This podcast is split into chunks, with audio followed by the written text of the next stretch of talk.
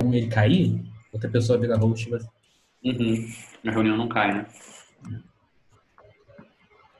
Não, só o host pode gravar. Né? Pois é. Deixa eu ver se estou gravando já. Tá. Então, não tinha muita notícia. O, o, o Vitor que pediu para colocar mais outras notícias aqui, mas eu acho que todo mundo também.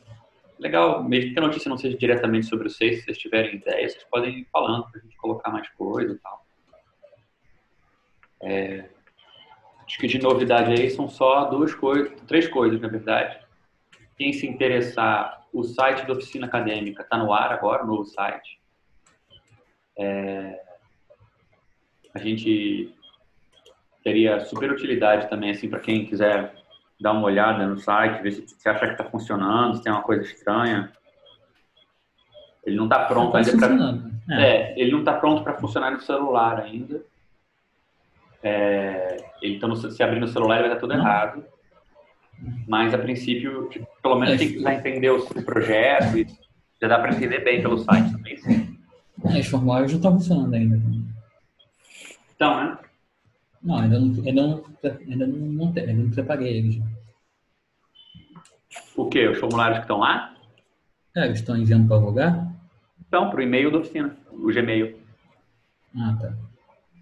Eu testei Tem todos. que, tem que preparar eles. Tem, tem coisa para fazer. De qualquer maneira, o projeto está andando bem.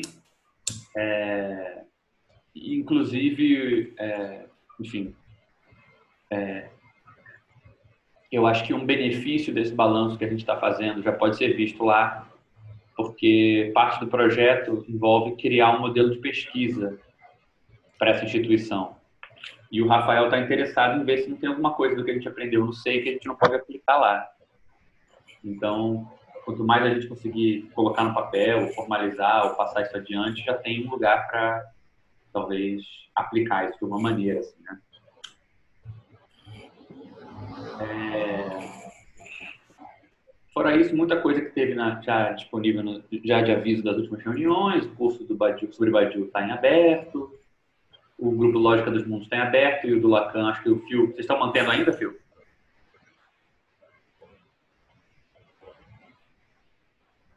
Ah, tô aprendendo a mexer no computador ainda.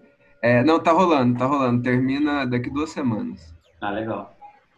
É, o Douglas ainda está fazendo esse podcast na segunda-feira, que, que é bem legal, e na segunda-feira também rola esse ciclo de apresentações pelo, pelo um grupo do Twitter que eu recomendo muito. E aí o Vitor falou para a gente adicionar essas duas coisas, um podcast que o ex-membro do CRJ, o Arthur, está fazendo, chamado Amanhã Não Agora, e também no blog do, dos laboratórios da UFRJ, o Lake, eles estão publicando textos que o Vitor está traduzindo, ele mais uma pessoa, semanalmente. Podcast Nesse é esse pod- aí, ó. É. Oi? Vitor. Que podcast é esse, Vitor? Você estava respondendo já.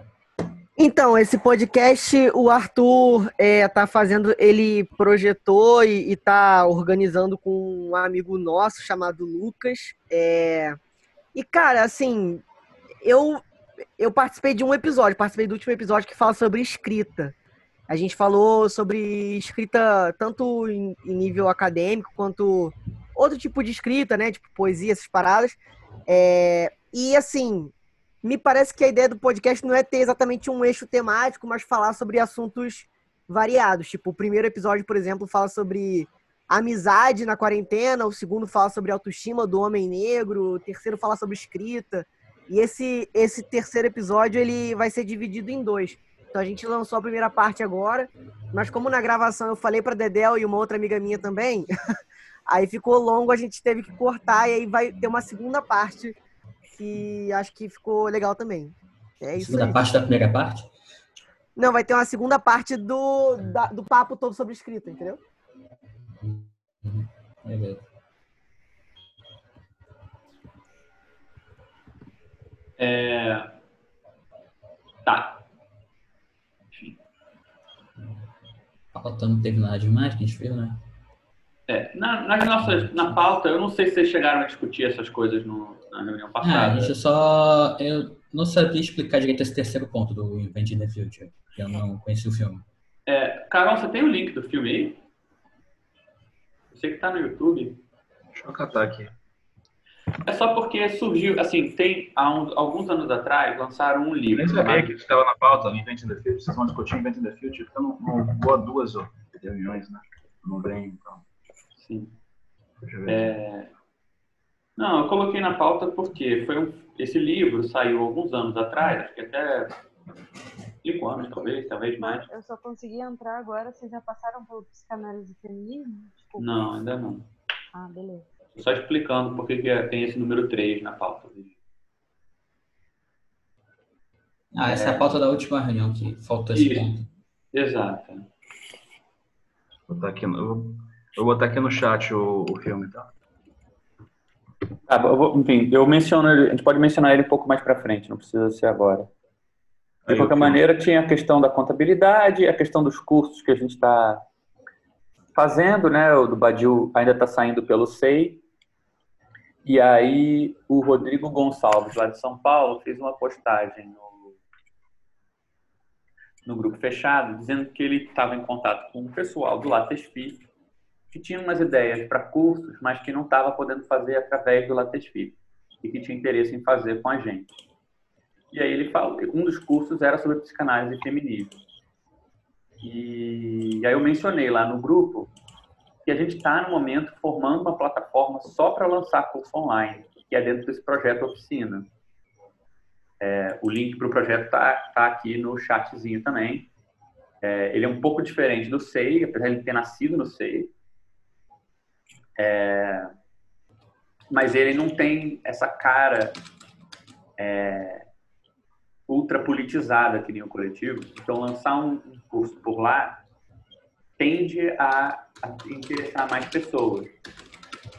E a gente está agora, no primeiro semestre, listando todo mundo que quer dar curso, para no segundo semestre começar a produzir esses cursos e lançar. Já tem várias pessoas, a gente está maior movimento. Então, assim, eu sugeri, pelo menos que se sondasse, de fazer esse curso pela oficina. Inclusive, já, já rolou um contato da oficina com a menina e com o Rodrigo. É, então, estão encaminhando isso. Então, quem tiver interesse em participar ou dar algo parecido, ou se envolver de alguma forma, é, tem todo um processo, já que é só, só pedir para participar, a gente encaminha e tudo mais. Você falou que estava interessada, né, Vanessa? Ou você queria dar um curso também do, no assunto? Não, eu quero fazer o curso, na verdade. Me interessou para cursá-lo. Fiquei bem interessada. Ah, legal. Então, isso deve, eu imagino, que- eu não, eu não estou agora a par exatamente, porque o, o, o cara que está responsável pela frente do ensino, que é o Rafael, ele que está encaminhando isso, mas pelo que eu entendo, vai rolar. É, eu estou batendo nessa tecla só porque, caso vocês tenham interesse em fazer outros cursos, eu acho que é um, um jeito melhor da gente fazer, é, é usando esse projeto que nasceu do SEI como um subconjunto, mas que está ganhando um corpo. Se vocês olharem no site da oficina, vocês vão ver que é um negócio que está bem fechadinho, que ele enga- engata várias ideias que o SEI já desenvolveu numa coisa assim mais polida. Então, é, é um, tem mil jeitos de trabalhar junto com a oficina, se vocês se interessarem. É, seja dando curso, ou divulgando, mil jeitos. É, tem uma frente de acolhimento também. É, e aí eu, eu, coloquei, eu pedi para colocar na pauta esse negócio do Inventing the Future pelo seguinte, é, como eu estava mencionando, é, o, saiu esse livro um tempo atrás que tinha uma espécie de que era a sequência de um manifesto. No começo, acho que do século XX, não sei se foi que ano que foi que saiu esse, né, esse texto chamado Manifesto Aceleracionista. Manifesto de 2013, eu acho que o livro é de 2016. Isso, então. É um manifesto em 2013, e aí depois saiu esse outro livro chamado Inventando o Futuro, em 2016, que é um livro que articula várias ideias sobre como fazer política hoje, o papel do populismo, o papel da tecnologia, o papel das lutas, não sei o quê. E os caras têm, assim, muito interesse em transformar isso numa coisa que é que dissemina ideias, que circula, não é para ser uma intervenção só teórica. Eles queriam que isso fosse adotado na política. Eles têm, de fato, é, é, um grupo inglês, eles têm relações com o governo na Inglaterra, com o Partido Trabalhista, eles têm um think tank sobre trabalho, que, que tenta bolar é, alternativas, projetos e tal para o governo. E aí o que, que eles fizeram? Eles resolveram lançar um filme baseado nas ideias. E é um filme interessante porque, por um lado, ele é um tá tentando divulgar ideias muito complexas, mas por outro, ele não, eles resolveram não fazer isso com um filme tipo alguém dando uma palestra ou tipo um vídeo documentário normal. Eles tentaram inventar uma coisa diferente. E é um filme que tem vários recursos de estilo, é um filme meio artístico, meio experimental. Enfim, não estou dizendo que é um, é um modelo do que a gente podia fazer. Mas já que a gente está discutindo o que fazer com o registro do SEI, é, e como divulgar as nossas ideias, como, como divulgar o coletivo, ou seja, apresentar para as outras pessoas o que é a organização, eu acho que é um material interessante para olhar, ver o que, que funciona, o que, que não funciona. Quem sabe mais para frente a gente podia conversar a respeito, ver se a gente tira alguma ideia dali. Eu, particularmente, assim, pessoalmente, eu não gostei muito do filme. Eu acho que é, parece um vídeo cabeça, assim, que você veria numa exposição de arte. Eu acho que não, não vai divulgar a ideia para ninguém que já não estivesse gostando. Mas eu, eu acho que tem, assim, um ímpeto de falar, pô, para falar de política com, com, imagens e tal, não adianta só querer registrar alguém falando. Talvez tenha que ser um pouco mais inventivo. Então, hum. é, eu acho que é, um, que é uma referência legal para a gente ah, meus dois centavos sobre isso, se me permitem. É, eu também não gostei muito do filme. Eu acho interessante assistir. É mais a iniciativa, é mais interessante do que o resultado. Acho que, concordo, acho que o Gabriel concorda comigo nisso. A gente conversou um pouco sobre isso. É, em relação aos aspiracionistas de esquerda, esse pessoal que lançou o Manifesto em 2013, o que deu muito certo em termos de divulgação e parece que ainda está sendo apostado, é uma coisa na qual ainda apostam, é realmente a educação à distância. Mais do que lançar um filme, um documentário, é a plataforma do New Center, por exemplo, é, que não é exclusivamente dedicada às ideias abracionistas, mas assim, a gente sabe que os, sei lá, os donos, por assim dizer, os patrões lá, são muito ligados a esse tipo de ideia, né? E, e conectando com, uh, com, esse, com o assunto aí, cursos e da oficina, eu acho que é um, é um meio muito poderoso de não, não necessariamente divulgar diretamente as ideias por meio de cursos que só tenham a ver com ou qualquer coisa do gênero, mas o fato de você estar em contato com uma instituição que você acha interessante, que oferece cursos que você não encontra nas universidades, que você não encontra nos lugares mais assim tradicionais, mais institucionalizados, é, gera um, um apoio, tem, um, tem um certo poder de, de de divulgação, de disseminação, que eu acho bem maior do que um filme né, poderia ter. Então, nesse sentido, a oficina é uma iniciativa bem poderosa, assim. Né? É, mas, enfim, de qualquer forma, a ideia de, de, estudar um filme como esse e outros exemplos desses filmes que tentam divulgar ideias políticas e tal, é, eu acho que é uma coisa interessante para se fazer, um estudo interessante para se fazer se, se há um se há um interesse atual em, em transformar essas reuniões, esse, esse momento do SEI num, num documentário, né? Eu acho que definitivamente é, é uma proposta interessante e um exemplo interessante para estudar. É, um outro filme que eu acho que pode ser bom e que eu acho que tem muito a ver com esse é um filme que chama I Do Mind Dying, mas ele é difícil de encontrar online. É... Agora eu não estou lembrado se o nome do filme é esse.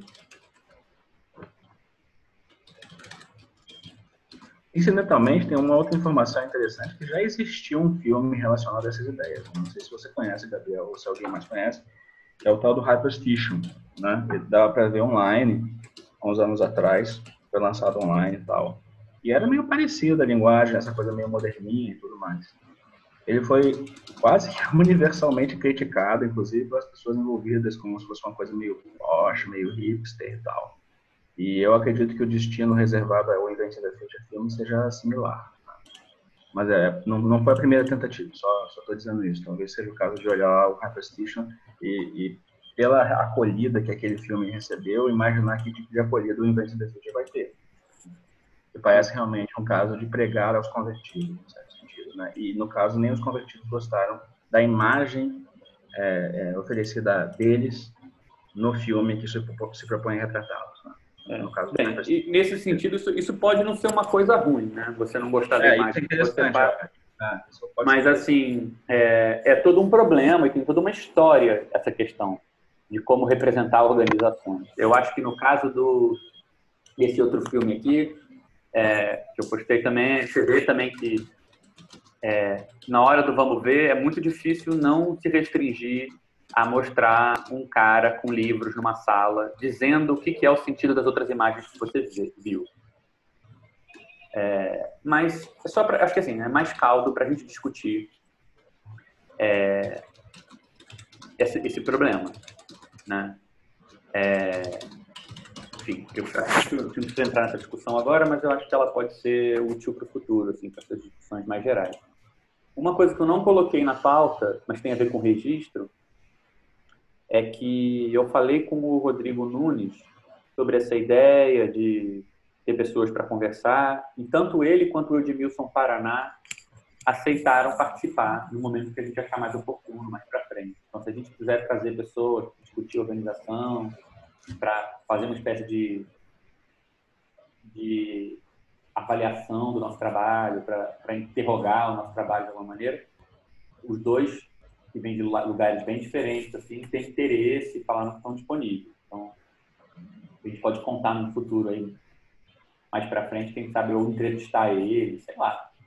São pessoas que, têm- certamente, assim, o, o Paraná, eu estou inclusive escrevendo um livro com ele sobre é, teoria da organização de esquerda e o Rodrigo Nunes está publicando um livro sobre esse assunto da teoria, teoria da organização coletiva, é, acho que no final desse ano, começo do ano que vem. Então, assim, seja para falar especificamente do SEI, seja para falar de organização coletiva mais em geral, são pessoas que eu acho que podem ser muito legais. Então, seja a gente trazer na reunião, seja alguém tentar marcar uma reunião separada, entrevistar, ou fazer algo assim, pode ser bacana. E, é, a gente pode pensar alguma coisa com isso, acho que vai ser legal.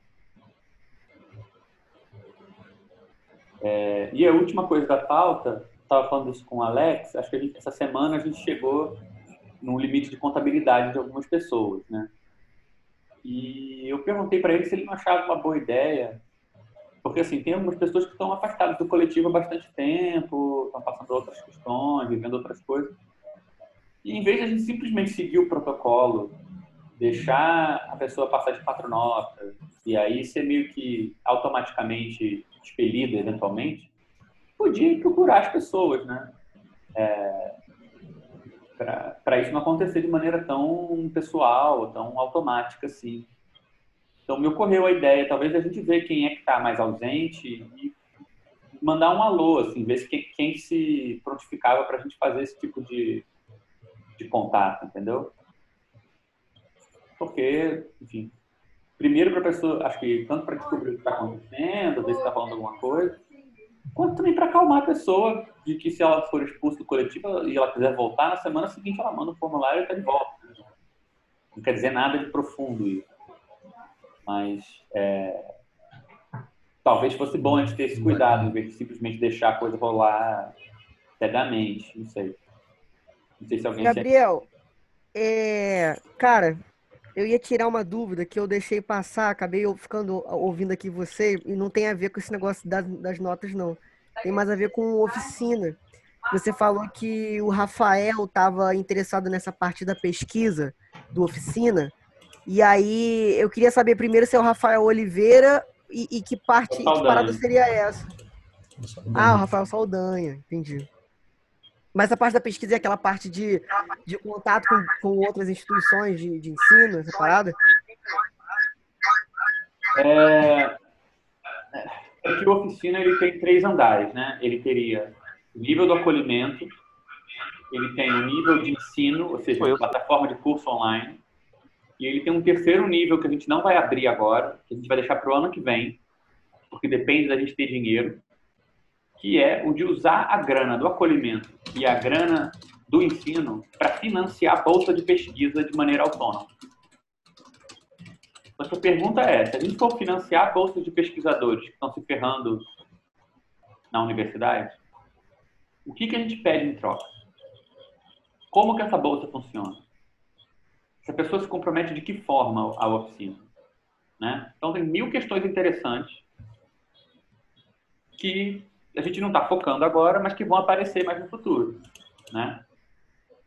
Então a gente está, é, o Rafael está pensando isso, que tipo de modelo seria esse de pesquisa que iria junto com esse terceiro andar do projeto. Mas no básico do básico é só pensar no oficina com essa coisa, essa casinha com três andares, né? O acolhimento, a lida com o mal-estar na universidade, a rede de trabalho. Em segundo nível, é, os, os cursos, a formação para as pessoas poderem dar cursos, etc. E, tal. e no terceiro nível, a gente usa essa, esse, o dinheiro, o extra que sobra dessas duas atividades, para financiar bolsas de pesquisa, fazer consultoria para outras organizações e coisas assim. Mas essa terceira parte está, por enquanto, em suspenso, né? Tranquilo, beleza. Se você entrar no site, você vai ver tudo muito bem explicadinho agora. Show. Eu realmente estou orgulhoso que está tá, assim, transparente. Assim. Tem que corrigir algumas tá coisas, mas, enfim. Mas antes da gente passar, seguir adiante, queria só saber se tem alguém que se prontifica, ou algumas pessoas se prontificavam a descobrir quem que está mais afastado e a gente tentar contactar as pessoas, sei lá.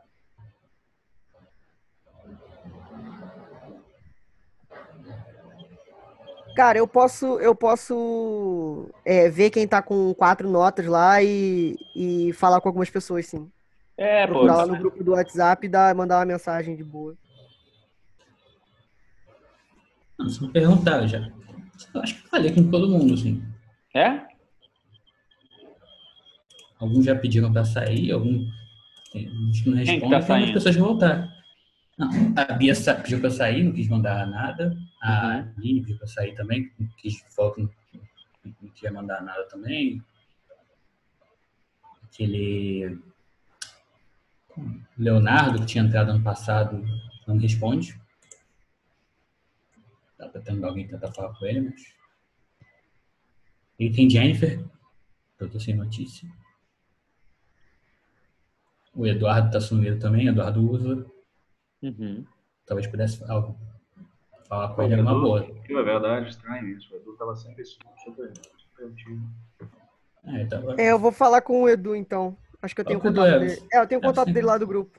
Então, vamos, vamos fazer isso. Depois a gente conversa no zap, Alex. Lembra a gente lá, pra gente só ver quem que tá mais sumidão e a gente bater um papo, porque assim, só pra gente não, né, não deixar o formalismo da coisa, assim, correr automático, sem entender um pouco melhor o que as pessoas estão. É, aproveitando da banda, só caramba, você que é conhecido dele, fala com o Bernardo. Ele que é mais. Ah, o Geraldo? É o Geraldo. Claro, claro, falo sim. Eu acho que ele Tá não sumido também. não. Acho que ele deve estar ocupado aí com as coisas dele. mas eu Acho que ele não quer sair, não. Acho. Mas tem uma galera, mas não é que você pode falar. É, mas assim, eu acho que também tem Adriano, isso, é tipo.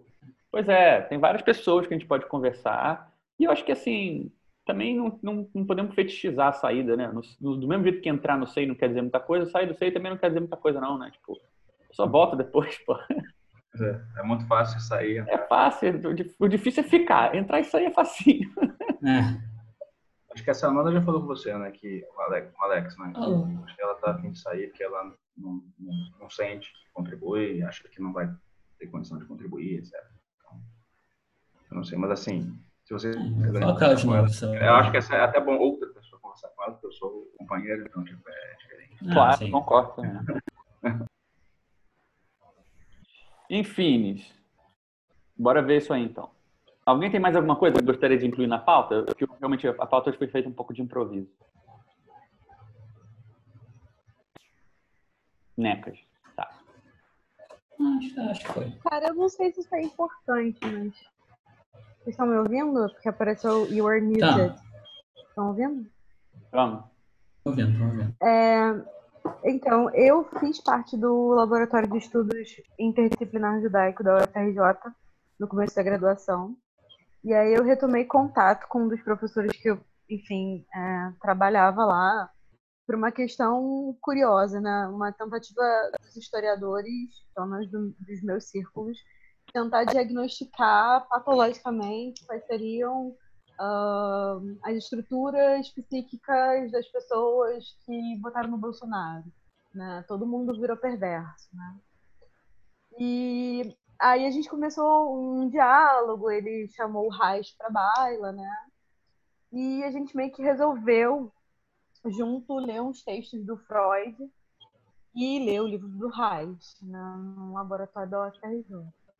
Só que aí não virou só isso, né? Isso virou. Ele expôs esse pro que é o Instituto Brasil Israel. E aí, assim, eu tô realmente preparando né, algum material para explicar conceitos psicanalíticos. Tem psicanalistas, tem uma professora de psicologia social da U, da UF, não, da PUC uh, São Paulo. E a ideia é, na verdade, não cair nessa esparrela de achar que todo mundo que apoiou o Bolsonaro tem uma estrutura psíquica perversa. É, e não sair é, dando diagnóstico individual quando a gente fala sobre psicologia das massas. Enfim, eu não sei se isso interessa ao SEI. Né? Pô, que legal, mas você, tá, você, tá, você, tá, você, gostaria de fazer alguma coisa em relação a isso? Quer que alguém ajude? O que, que seria bom para você? É, se fosse, se fosse, se eu acho que seria uma parceria interessante, porque além de tudo, né, um contingente de pessoas um tanto quanto grande, né? Tem uma visibilidade nacional, né? O IB tem, né? E eu acho que o SEI teria a contribuir, né? Caso alguém quisesse é, participar disso. Ah, eu pessoalmente tenho interesse, mas assim, se vocês quiserem bolar alguma coisa mais amarradinha. Não, eu sei lá. É, eu escrevi uma, uma ementazinha, assim, né? É, eu escolhi três, três textos do Freud, que são assim, os, três, os textos mais culturais. Eu escolhi o, o I familiar, a Psicologia das Massas e Análise do, e, e Análise do Eu e a Mal-Estar na Civilização, para depois ir para o Reis. Né? Até mesmo porque tem, enfim, é, tem que mostrar as, as, mudanças que o Reis propõe, né? Saída de uma economia libidinal para uma economia sexual.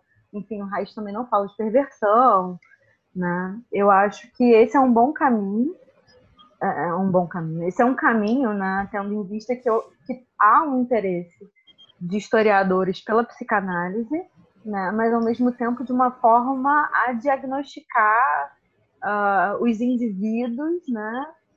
Uh, numa tentativa de dar explicações que, enfim, ficam muito rasas e perigosas, eu acho, né? Dizer que todo mundo que votou no Bolsonaro era perverso é, é muito simplista e não explica nada, né? Uhum. Desse fenômeno de adesão, né? E faz com que também a psicanálise seja usada ah, de forma muito, muito não só muito imprecisa, mas muito perigosa, né? Assim, né? Você explicaria uh, nesse sentido todos os fenômenos sociais, colocando isso na, na, na conta simplesmente do, do, funcionamento do aparelho psíquico, né? E com isso você criaria quase um minority report, né? Que você conseguiria prever como agir historicamente para evitar que certas uh, estruturas se formassem no psiquismo, né? E eu acho que esse é, esse é e, e era isso que mais me instigou, né? Que desejo uhum. é esse de diagnose, né? Vindo da boca de historiador, né, no caso. Né? Pra Poxa, lidar tá aí uma coisa maneira de colocar no grupo, de pôr no grupo fechado do Sei lá, ementa que você pensou e tal. Que às vezes o pessoal contribui, aparece um pessoal interessado ah, em chegar. É, é, é, eu, na verdade, era para ser uma coisa pequena, né? Assim, a princípio ia ser eu, o Michel, que foi o professor que me deu o laboratório à época, ainda estava fazendo doutorado, e os alunos de graduação. E aí ele resolveu botar no IB, né? assim, no Instituto Brasil Israel, e, e eu, eu sustentei, mas ao mesmo tempo acho que virou uma coisa mais que precisa de um suporte maior do que o eu realmente já li o livro do Reich mais uma vez, mas eu acho que eu preciso de um interlocutor que não seja eu sei que tem dois psicanalistas no grupo, né? Mas eu preciso de um interlocutor que, que eu possa trocar mais do que só no momento né, do, uhum. do, do, da reunião. Né? Seria, a gente propôs terças-feiras às 18h30, para que quem trabalha e está em home office pudesse participar. E eu não batesse com as reuniões do SEI, né? As reuniões semanais. E aí eu, eu mostro para vocês e vocês serão ah, super bem-vindos. E eu falo com o Michel e tal. Pô, eu acho muito foda. Tipo, um grupo? É, Uma, é um, uma, um- é um grupo. Mas eu acho uma que reunião. Ah, é uma reunião, mas eu acho que isso pro futuro, depois a gente. É, pro futuro. É, eu acho que em algum momento isso pode virar um curso do SEI, talvez, né? Dependendo da forma como porque tem Uhum. um interesse muito grande né, na- nessa. E aí eu acho que vai. é, eu estava vendo até aqui, é, o- você falou para eu procurar a sua apresentação no texto de 2016, eu achei. eu acho que vai realmente en- encontrar esse interesse sobre o neoliberalismo, sobre estruturas psíquicas. Né? Tem um, um- certo fetiche né, no campo da- das ciências humanas por ah, resumir tudo a uma patologia do social e a um diagnóstico do funcionamento do aparelho psíquico, sabe? Né? Eu acho que está crescendo, assim, né? Exatamente porque o desconforto está imenso, né? Então, assim, talvez seja um curso que vai juntar muita gente, né? Não só, é, por exemplo, eu quero fazer o do Badiou, que vocês estão propondo, mas eu acho que essa questão da, da É, eu concordo. né? Eu acho que está crescendo, o desconforto vai crescer, as pessoas vão tentar encontrar é, respostas e aí a gente fica numa uma poça super rasa de colocar tudo isso na conta de uma estrutura do psiquismo perversa, sem pensar nas formas como, como o Reis pensa na repressão sexual, mas enfim, ele está falando especificamente do, fascismo. Enfim, como é que a gente vai pensar isso, né? Essa economia libidinal, que para ele vira sexual, enfim, né? Uhum. essas questões. Pô, acho maneiríssimo. Coloca lá no grupo então pra gente poder começar a debater. Sim, sim, coloco. Então, gente, a gente aí? tinha muita nota hoje. Desculpa, querida, acho que eu te interrompi. Não, não, não, não. Não, era isso mesmo. Aí eu coloco para jogo, aviso. é, o, só só para esclarecer, o que tinha ficado decidido era que a gente começaria a partir do, do mês que vem, agora em maio. Então, a, e ficou. Vai ficar uma coisa bem diferente dos cursos do SEI, que são realmente cursos, né? A ideia é realmente um laboratório de ler, pedaço por pedaço, como se faz num seminário. Uhum. Mas aí eu tinha proposto uma primeira, uma primeira abertura, explicando alguns conceitos que vão aparecer, né, é, principalmente nos primeiros textos que eu selecionei do Freud, e depois ir parte para a leitura mesmo, né, pedaço por Uhum. pedaço, enfim, é isso. Então depois eu ponho lá no. Tá. Tô só colocando aqui pra ficar registrado, Ah, mas aí a gente vai conversando lá. Tá bom. Então, pessoal, a gente teve muita nota hoje. É, nota pra caralho. Se bem que teve uma nota que foi, um, foi tirada de um dicionário mais complexo, que a gente faz com ela. Mas, assim, eu dividi em quatro grandes blocos. É, um que tem a ver com o funcionamento do SEI, mais em geral. É, cinco blocos, na verdade. É, porque foram questões é, de- que estão continuando uma discussão que a gente está tendo, eu acho. É, eu acho que foi muito interessante como isso colou como uma, uma questão pregnante, assim. né? Eu mencionei, quando a gente estava discutindo é, esse projeto pré-SEI, né? que foi o PENSE, esse grupo de trabalho em cima do Lacan, que tinha essa ideia de organizar alguma coisa com uma outra relação com o superego e coisas assim, né? Como que essa ideia foi uma coisa que deu pano para manga. Várias notas desde então comentaram isso, né? O que, que significa uma organização? Aí vários, várias maneiras diferentes de colocar a pergunta, né? Sem superego, com outra relação com o superego. É, na reunião passada você falou de superego materno. Ou seja, a ideia, acho que para simplificar muito assim, a ideia de uma outra relação com a lei, né? Para não ficar nesses termos de psicanálise, porque às vezes até não funciona muito aplicar ao nível coletivo tão simplesmente. Né? O que, significa todo mundo ter uma relação diferente, né? Mas assim, é, eu acho que a gente poderia talvez reformular até a pergunta para dizer assim, é, tem jeitos de uma dinâmica coletiva funcionar que se beneficia das pessoas estarem se chicoteando, se sacrificando o tempo todo. Tem outras organizações em que isso vai ser um empecilho, né?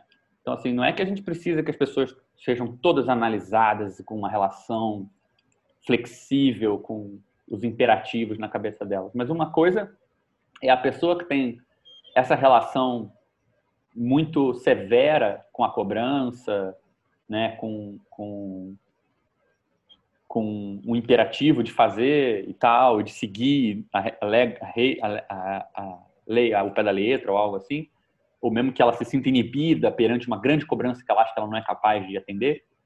A gente pode falar assim, né? tem coletivos que vão se nutrir disso, tem dinâmicas que vão se nutrir desse tipo de posição, e tem coletivos onde essa, é, essa posição vai aparecer como anormal, vai aparecer do tipo, epa, meu querido, por que, que você está agindo assim? Né?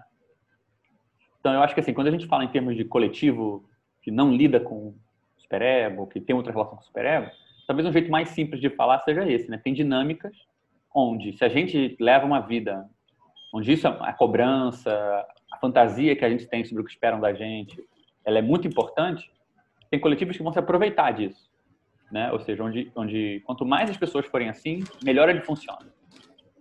E tem coletivos que talvez, que é o, nosso, o que a gente está tentando fazer, onde a gente não dependa disso. Você pode ser assim, isso não é problema do coletivo mas que ele não, ele não vai melhorar por causa disso, ele não vai se beneficiar é, dessa, dessa relação da pessoa com a lei. De qualquer maneira, é, então a gente teve uma nota que falou, pô, gostei muito dessa, dessa outra ideia que surgiu no, na reunião passada sobre o superego materno, é, e aí falou uma coisa que eu acho muito importante, falou assim, né, que o SEI seja para os membros que o SEI sirva né, para que os membros pautem o coletivo e não o coletivo dê pautas aos membros. E daí, remetendo ao modo de organização política no SEI, apareceu na última reunião a ideia de que a proposta SEI não é muito da lógica partidária de instrumentalização dos membros uns pelos outros. E aí a pessoa tra traduziu isso numa coisa que eu achei que é muito boa, essa ideia de organizar e ser organizado? Mas em um compromisso com o espaço comum que dá meios para que cada um alcance seus fins diferentes. Eu achei isso bom, porque isso não é uma outra lógica do que a da organização, mas ela é uma outra lógica do que a do alguns organizam e alguns são organizados, né?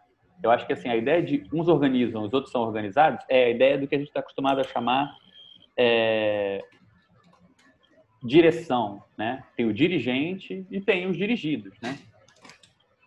Que é meio que a organização hierárquica dos quadros e tal, numa organização partidária. Eu acho que a, a, a, ideia de que isso tem a ver com partido faz bastante sentido, e eu acho importante a gente ver que isso não é à toa, né, que os partidos são malvados. Mas pensa só, né? Seja porque você foi eleito e você tem que fazer alguma coisa, uma eleição no executivo, no legislativo, você deve algo a alguém, você tem que executar aquilo. Ou seja porque a base do partido elegeu seus dirigentes, a lógica da representação, ela leva a gente a ficar nessa situação onde algumas pessoas são incumbidas da responsabilidade de executar alguma coisa e as pessoas então distribuem cadeia abaixo da organização a demanda, ó, vamos fazer isso acontecer. Então, alguns são organizados, digamos assim, pelas demandas sociais da base e aí depois repassam para as pessoas do, do partido essa essa regra, essa lei, vamos fazer isso aqui, né? Essa tarefa.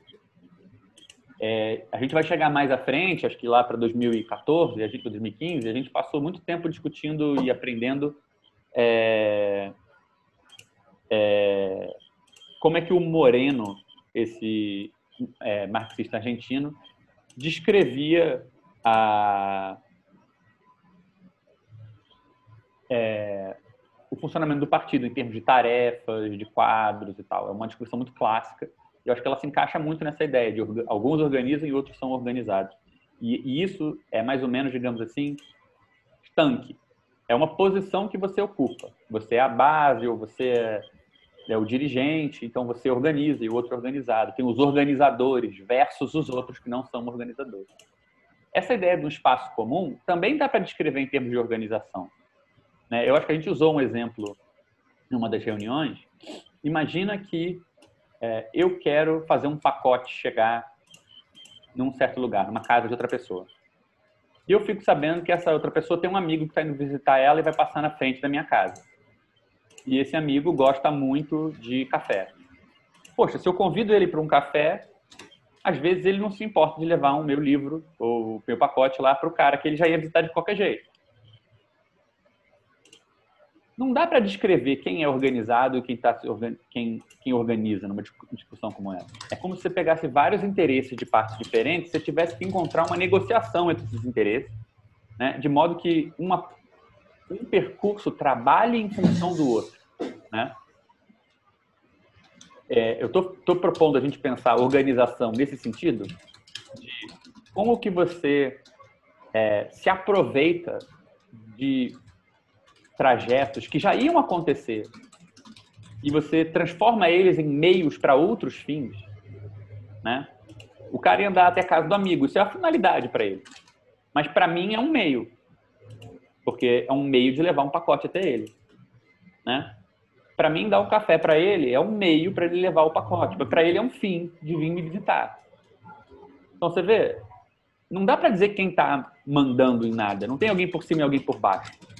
É um jeito de você olhar a organização onde todo mundo tem que ter a manha de saber aproveitar que uma coisa que é um fim para ele pode ser um meio para o outro chegar ao, que interessa a ele também, né? É um jeito diferente da gente falar de, de organização, que é menos baseado na tarefa, onde tudo é um meio e a tarefa é o fim, para a gente falar de fins e meios de uma maneira mais solta, onde vamos buscar ter certeza que todo fim, todo, toda atividade que eu estou fazendo também pode ser um meio para uma outra pessoa conseguir uma finalidade que interessa a ela. Né? Eu acho que é um pouco o que está em jogo aqui nessa descrição de um, de um espaço comum que dá meios para que cada um alcance seus fins. Né?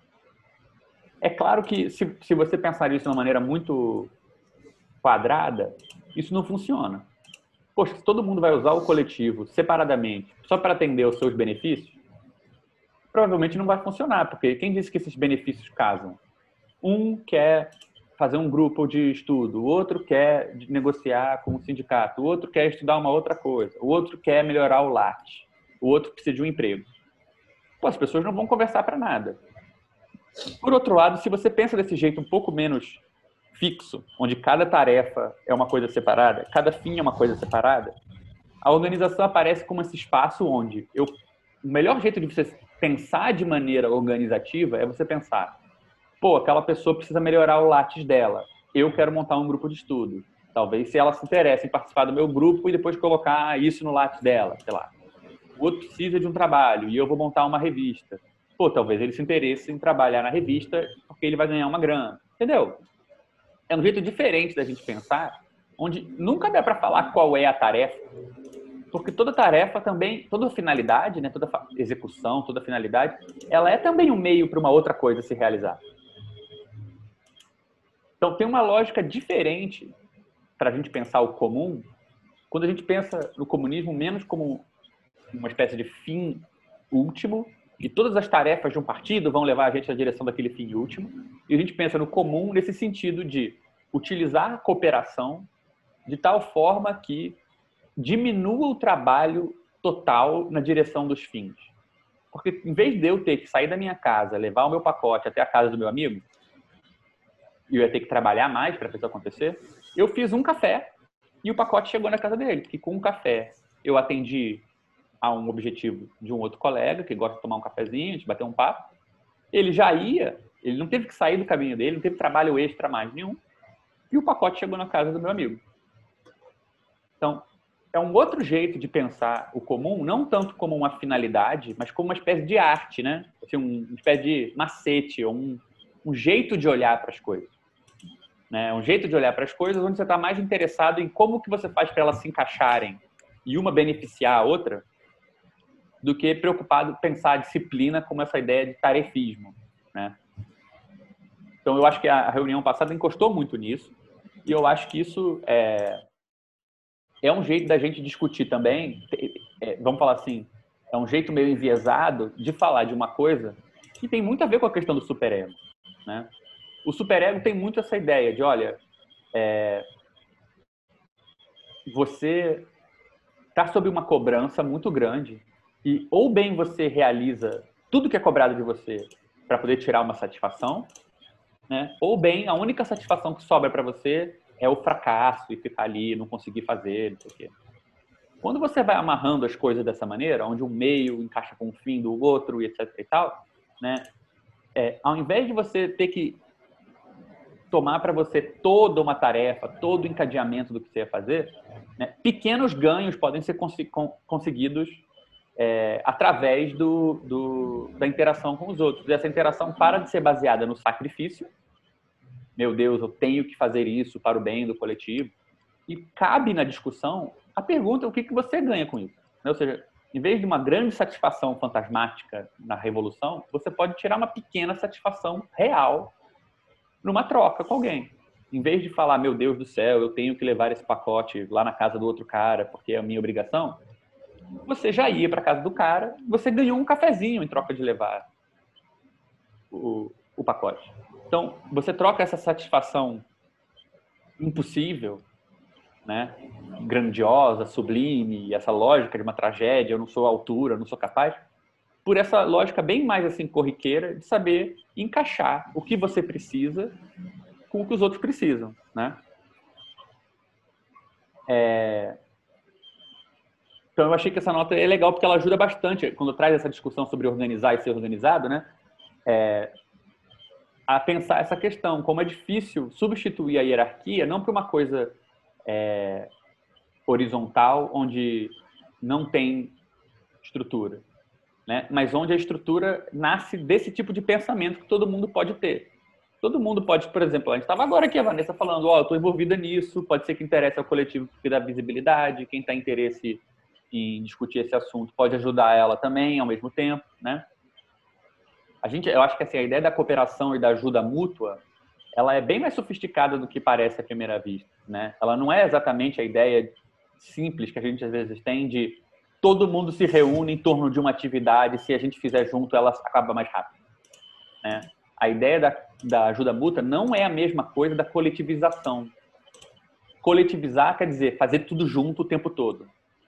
Ajuda mútua quer dizer que os fins de uma atividade podem servir de meios para outra, né? As coisas podem se conectar numa trama nesse nível. Vamos falar assim. É... Então, essa outra nota aqui falou que outra coisa que, que, que, o, autor, a autora escreveu, que fez ele pensar que são interessantes, é a relação do sei com o tempo. Ele falou assim, pensando que o capitalismo tardio funciona por uma lógica espacial dispersa, de excesso de estímulos simultâneos que escapam à síntese e não nos permitem visualizar uma narrativa estruturada, o SEI talvez funcione como uma contralógica, procurando temporalizar essa lógica espacial, organizar historicamente a lógica dos acontecimentos. Poderia ser essa uma estratégia para parar de reagir aos acontecimentos postos pela oposição, gritos de não passarão, e começar a usar esse histórico estruturado para pensar projetos de futuro? Será que as notas servem para construir essa memória como ferramenta revolucionária? Será que essa ideia é só consequência do meu narcisismo tentando me convencer de que estou fazendo a revolução ao escrever notas? Eu achei ótima essa nota, não só porque ela coloca essa, uma questão, digamos assim, geral, né, sobre, poxa, tem uma temporalidade também, né? A gente estava discutindo isso nesse pré-projeto do SEI, do Pensar, como que a base do projeto era organizar no tempo, né? A ideia de que uma organização não é uma coisa dinâmica só espacialmente, envolvendo muitas pessoas, mas que a gente tomasse como unidade de uma organização dois momentos no tempo a gente faz uma coisa, essa coisa dá certo ou errada, e a gente aprende algo com esse certo ou errado, que informa a organização num segundo momento, né? Tentei mostrar para vocês que a ideia do, da nota de trabalho do SEI nasceu dessa, desse princípio, né? Que uma organização não seja tomada como uma coisa é, estática, onde ou você pertence ou você não pertence, né? A ideia foi mostrar que a pertença numa organização ela pode ser pensada de maneira temporal. E quando a gente pensa de maneira temporal, todo, toda preocupação entre o desejo e a lei, como é que o desejo de cada um vai caber numa organização, o desejo só pode aparecer numa organização se a pessoa se separar da organização, se ela se distinguir, se ela atrapalhar. A gente viu que quando você pensa em organização no tempo, esse problema some. Porque o que atrapalha a organização num tempo é uma opção para mudar a organização no segundo tempo. Então, dinamicamente, pensada no tempo, a organização tem condição de se reinventar à luz do desejo e não simplesmente apagar o desejo. Essa é uma concepção muito estática da organização. Então, a nota de trabalho surgiu como um meio de fisgar esse tipo de coisa. Né? A gente está aqui agora conversando dentro da reunião sobre uma impressão que a gente não sabe muito bem de quem que é sobre a reunião e que pauta o futuro da, da, da organização. Né? É engraçado porque a, a, digamos assim, a recuperação de algo do passado, a nota é sobre a reunião passada, ela influi no futuro. Ela muda a reunião seguinte. Né? E essa lógica onde algo que é escrito que não depende do conteúdo e que recupera algo do passado, né? ressignifica o passado e isso altera o, o, futuro, é a lógica da análise, basicamente. Né? A relação entre uma sessão de análise e outra é pensada em torno disso e a gente estava tentando pensar justamente isso. Por isso que eu mencionei para vocês, e o Denis depois fez uma apresentação sobre a lógica do tempo, essa lógica que o Lacan desenvolve em 1942, acho, né? É, num texto chamado Tempo Lógico, que é uma maneira de conceber um jogo que extrai informação da passagem do tempo, né? É... E então eu achei primeiro legal que a nota retoma isso, essa ideia de que talvez tenha uma dimensão importante em a gente desespacializar a política, né? temporalizar o processo e, e, a coisa vai se encadeando no tempo. Né? Eu lembro que o Alex e eu falávamos muito para quem vinha visitar o SEI que era péssimo olhar o SEI de uma vez só, sem supetão, porque você não aprendia nada, não dá para ver o coletivo. Né? Você vinha numa reunião, nada está acontecendo. Mas que as coisas no SEI tendem a acontecer assim, entre uma reunião e outra, e aí uma reunião é alterada pela outra. Tem uma temporalidade estranha. Então é interessante ver isso. E, ao mesmo tempo, achei que a nota é um ótimo exemplo da questão do superego. Né? É, porque, ao mesmo tempo que é uma nota falando várias coisas interessantes sobre o coletivo, tentando pensar, não sei o quê, cabe na mesma nota a, a, a questão de qual é a relação que a pessoa tem com isso. Né? Tipo, será que fazer a nota, o que sustenta a, eu estar escrevendo essa nota agora, não é eu achar que isso vai contribuir para uma grande coisa? Né? Fazendo a revolução? É, e é interessante porque é, a gente já viu muitas vezes isso mesmo, né? Que as notas, talvez o Carlos mencionou isso duas reuniões atrás, uma das coisas mais curiosas sobre as notas é que elas revelam muito a relação que a gente estabelece com as coisas. Porque, por exemplo, tem gente que manda notas gigantescas numa ideia de que eu tenho que escrever um ensaio, senão não posso participar da reunião, eu tenho que ter muito para contribuir, senão não posso participar. Outras pessoas não, que mandam uma linha só. Então a gente começa a conseguir, digamos assim, reincorporar no coletivo relações, de maneira coletiva, anônima, sem personalizar, coisas que seriam justamente do campo singular, né? Tipo, é uma relação que cada um tem com essas coisas. É muito legal a, essa, esse posicionamento, né? Será que eu fico achando que quando eu escrevo coisas sobre política, eu estou fazendo política? Né? E o que poderia ser só um comentário, assim, uma elaboração pessoal sobre a singularidade da pessoa, que não tem nenhuma relevância se você tomar a organização de maneira estática, na reunião seguinte a gente está aqui conversando sobre isso e podemos usar isso para teorizar, usar de exemplo, enfim, né, a coisa ganha uma outra dimensão. É... Aí a gente tem três perguntas, é... duas delas eu fiquei um pouco sem saber como, como usar, porque são questões para a história do SEI, é... e elas têm a ver com, elas marcam o período, né? elas falam assim, como circulava no coletivo a participação à distância no período em análise. Só que o período que a gente está analisando, o SEI ainda não existia. Então, é, eu acho que nesse caso aqui até dá para conversar um pouco mais isso, mas é, de certa maneira o SEI é, não estava ainda em jogo. Mas, assim, uma pergunta foi sobre o que, que era a participação à distância nessa época do SEI, e a segunda foi qual era a influência da nova crítica do valor nessa fase de constituição do coletivo. Então, como as reuniões têm se referido há um período de 2000 e, entre 2008 e 2011, que é a parte que a gente está investigando mais agora, eu acho que daria para mudando um pouquinho a pergunta, né? É, no Pensê, que era esse grupo antes do SEI, tudo acontecia à distância. Né? É, eram três reuniões por semana, durou quatro anos. É, então, assim, a gente gastava um, uma quantidade de horas enorme nessa pesquisa e tal. A gente não divulgava todo o material online, a gente só divulgava as notas. É...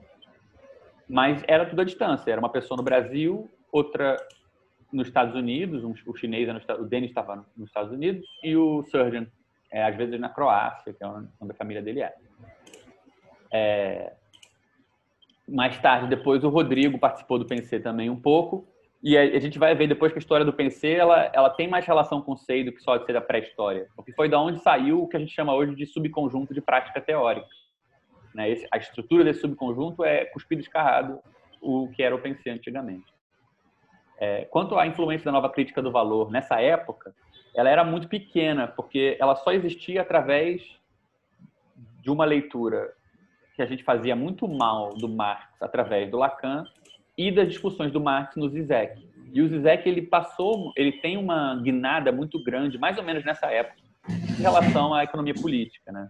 O Zizek entre 1989 e eu diria 98, ali o ciclo, o sujeito incômodo, é, esse período de uns 10 anos, ele focava muito na discussão da democracia e na ideia do Laclau de política e populismo. Esses eram era como ele discutia política em geral.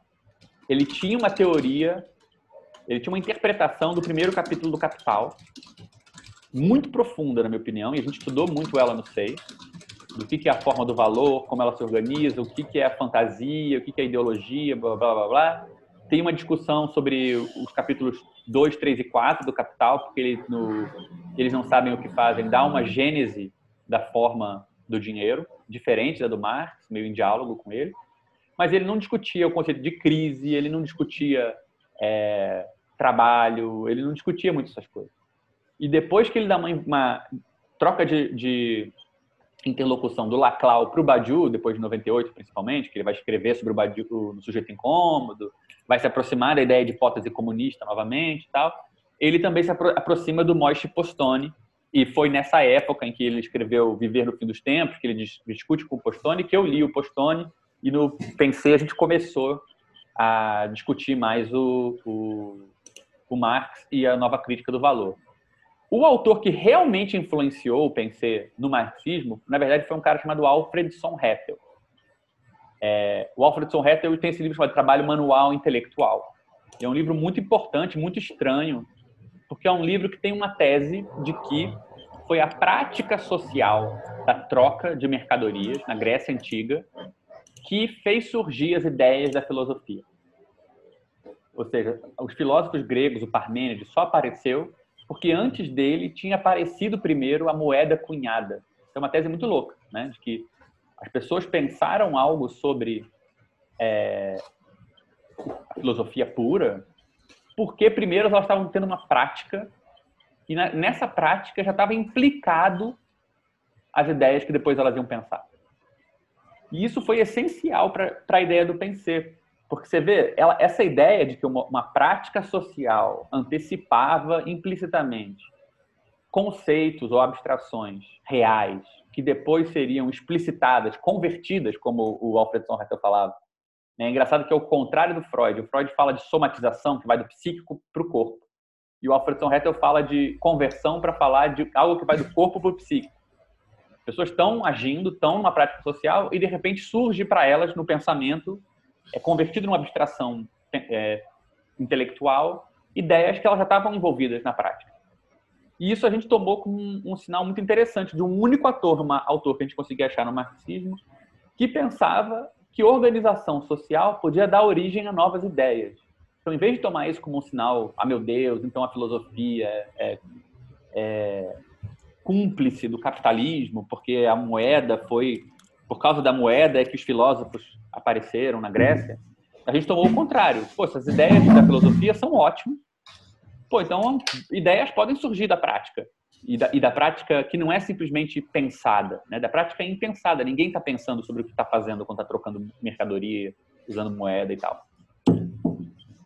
Então, foi muito importante nessa época essa teoria do Alfredson Hessel sobre a relação entre economia e pensamento. Porque ela vai junto com aquela ideia que a gente estava falando de uma organização que faz alguma coisa e ela é informada num segundo momento pelos efeitos do que ela fez, né?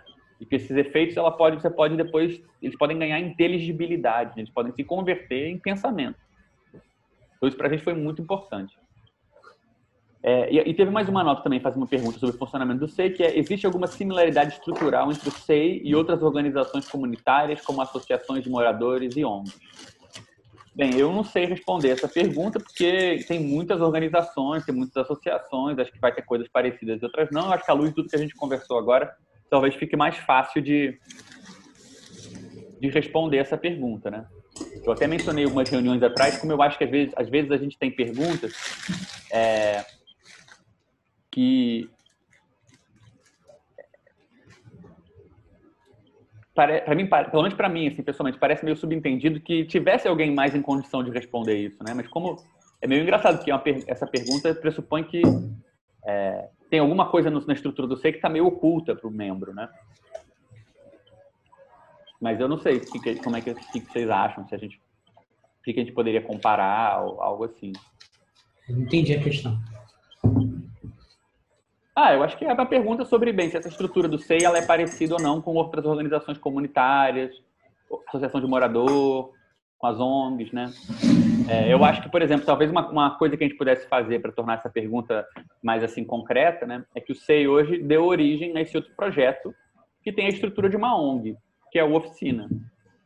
O Oficina é uma ONG, basicamente, né? Ele tem, tem um serviço que ele quer prestar à comunidade, ele é autossustentável, ele envolve todo um aparato financeiro, ele tem um propósito.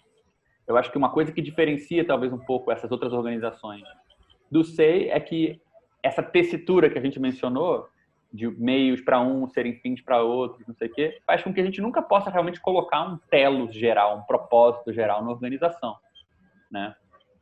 Acho que em um momento Deixa ela vai servir para uma coisa, em outro momento ela vai servir para outra. É... Algumas organizações comunitárias até são assim, elas estão ali só para servir a comunidade. Mas até essa ideia de você se servir através da organização, né? Um membro de uma associação de moradores que organiza também se servir daquilo que ele está organizando, eu não sei necessariamente se a, se a similaridade é total, mas eu acho uma pergunta legal para a gente fazer essa tipologia de diferentes tipos de organização, né? É... Deixa eu... Oi. Fala. Ouvindo? Ô, Gabriel, deixa eu fazer uma, uma espécie de brincadeira aqui. É, essa semana me veio, pensando, não sei, né? Do nada me veio um pensamento assim, ah, eu sei, vendo a história do sei e tal, o sei tem alguma coisa, mesmo, mesmo que longe, parecido com aquelas incubadoras de empresa. Tem. Não tem aquela estrutura de incubadora que de lá sai um monte de projeto. Eu falei, aí eu até ri sozinho. Aí como surgiu essa pergunta aí? Não, eu acho super interessante. Eu acho esse pensamento. Não, eu concordo totalmente com você que tem esse lado também, assim. E é, e é engraçado, a gente tava. A gente tem falado um pouco disso, eu acho que, que é, poderia até pensar isso um pouco mais, sabe? Porque já tem um tempo no SEI que a gente estava discutindo essa é, essa mudança que teve na história do coletivo, que assim, no começo do SEI, acho que a gente vai ver isso com mais clareza mais para frente, é, uma das grandes preocupações que a gente tinha era como herdar, como separar o que era o fascismo do que era a história do socialismo. Digamos assim, o nó no imaginário da, da esquerda passava muito por essa superposição entre fascismo e socialismo. Né? Então, muitas organizações acusavam as outras de serem fascistas ou autoritárias. É, qualquer menção à história do socialismo do século XX era muito negativa. E aí, tudo que estava atrelado a essa história, a gente jogava fora. A palavra disciplina, a ideia de que você tem interesse no poder, a ideia de você se organizar e tal, tudo era meio visto como se fosse um imaginário meio tóxico, assim, como se tivesse conectado demais ao universo fascista. Eu acho que hoje em dia a grande mídia de esquerda está muito preocupada em fazer essa separação, dizer, meu Deus, eles estão comparando Hitler e Stalin, nada a ver. Então, tem um discurso mais constituído sobre a diferença entre socialismo e fascismo, e tem um discurso muito mais tenso na relação entre socialismo e liberalismo. Então, os socialistas acusam uns aos outros de liberais. A gente tem nervoso com as coisas que o liberalismo trabalha. Então, trabalho, organização produtiva, dinheiro, esses termos parecem estar na pauta do dia como aqueles que são sempre meio tóxicos. Se você encostou nisso, será que você não está mexendo com a coisa errada? Né? Então, assim, acho engraçado que no que você falou, dá para ver isso, né? Tipo, na hora que vem uma startup, uma incubadora na sua cabeça, parece que você está indo para um lado do imaginário meio torpe, né? Como se não fosse possível existir uma versão é, interessante disso que não fosse já está cedendo algo ao adversário político, né? E eu acho que de certa é, maneira. Sim, sim. É, né? é como se é como se fosse uma espécie de naturalização da, da criatividade e como se a criatividade tivesse um lado, sei lá, ideológico, fixo, alguma coisa assim. Uhum. Não sei se eu, se eu soube expressar exatamente. Não, eu acho que tem tudo a Mas- ver, exatamente. Mas, mas de fato, eu vejo, eu vejo um lado do SEI, que é pelo menos, eu não sei nem se o próprio SEI, en- enquanto seus membros perceberam isso de alguma maneira, mas, mas tem um estilo de incubadora, de certa maneira, com os projetos. Eu acho que eu também acho, eu concordo com você. Eu acho que tem É, essa é. pegada assim. A gente uma época pensou que parecia um pouco um clube, sabe? Clube tem um pouco essa ideia, né? Tipo, todo mundo é associado e aí você pode ir lá na diretoria do clube pedir para fazer um curso de dança, um curso de não sei o quê, né? E assim, eu acho que o Denis mencionou isso, mas eu recomendo muito, muito a leitura desse texto. Tem um texto chamado é, Tensões intragrupo em terapia. É um texto do Wilfred Bion. Esse texto ele desponta na história da psicanálise como provavelmente o único texto de um psicanalista inglês que o Lacan falou bem. Falou que o cara era um revolucionário gênio. É, e é a história de o que, que o Bion fez depois da, da guerra. O Bion foi trabalhar num hospital depois da Segunda Guerra é, com soldados traumatizados. E alguns tinham sido traumatizados logo no comecinho, tinham visto fronte, outros tinham, etc.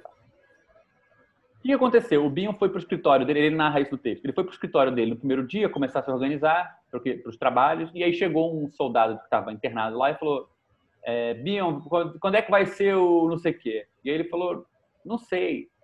E aí o cara foi e voltou de novo. Quando é que vai ser a reunião do não sei o quê? Ele falou: vai, organiza essa porcaria dessa reunião você.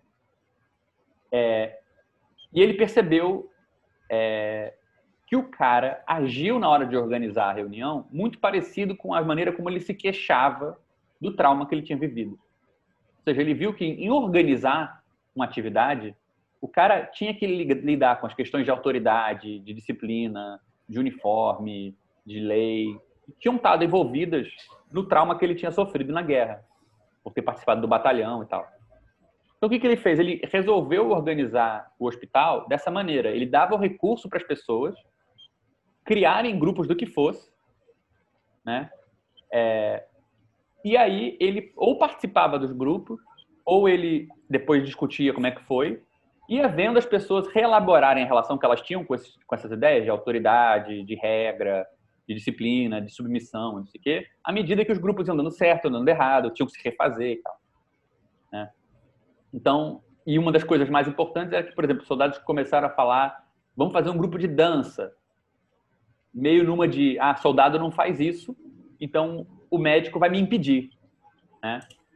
Meio que querendo que o médico mandasse e virasse essa autoridade. E aí o Bion falou: não, bora, bora organizar um grupo de dança. Aí, de repente, a coisa foi para um caminho totalmente diferente, porque o- Bion entendeu que ele tinha uma, um poder terapêutico na livre associação mas não na livre associação entre palavras, que não é o que acontece na clínica, mas na livre associação entre pessoas. Então, assim, eu recomendo esse texto absolutamente, assim. Eu acho esse texto genial.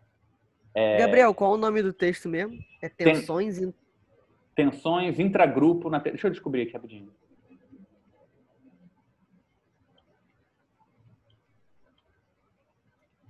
Eu acho que ele só tem em inglês, acho que ele não tem em português. Beleza. Intragroup Tensions in Therapy. Vou postar o link aqui para vocês. Show. Gabriel, acho... sobre essa, Fala. sobre essa última é, nota que você leu, uma parada que eu fiquei pensando aqui enquanto vocês estavam falando, é, me lembrou uma, uma nota que a gente leu recentemente, cara. Eu acho que deve ter, sei lá, umas duas, te- três reuniões, é, que eu acho que tocava no ponto do. Da, sei lá, de uma espécie de identidade política do, do coletivo, é, que se o coletivo não tinha uma, uma postura política tão, é, tão explícita, tipo, ah, a gente se, a gente se situa em tal ponto do espectro político tal. Se, se a ausência dessa postura explícita é, gerava algum tipo de problema para a organização do coletivo, algo do tipo. É, eu, não, eu, eu acho que a nota era mais ou menos assim. Uhum. Mas, mas você lendo essa, essa última nota, então, eu lembrei, porque parece que caminha ao encontro dessa, dessa outra nota que eu acabei de citar.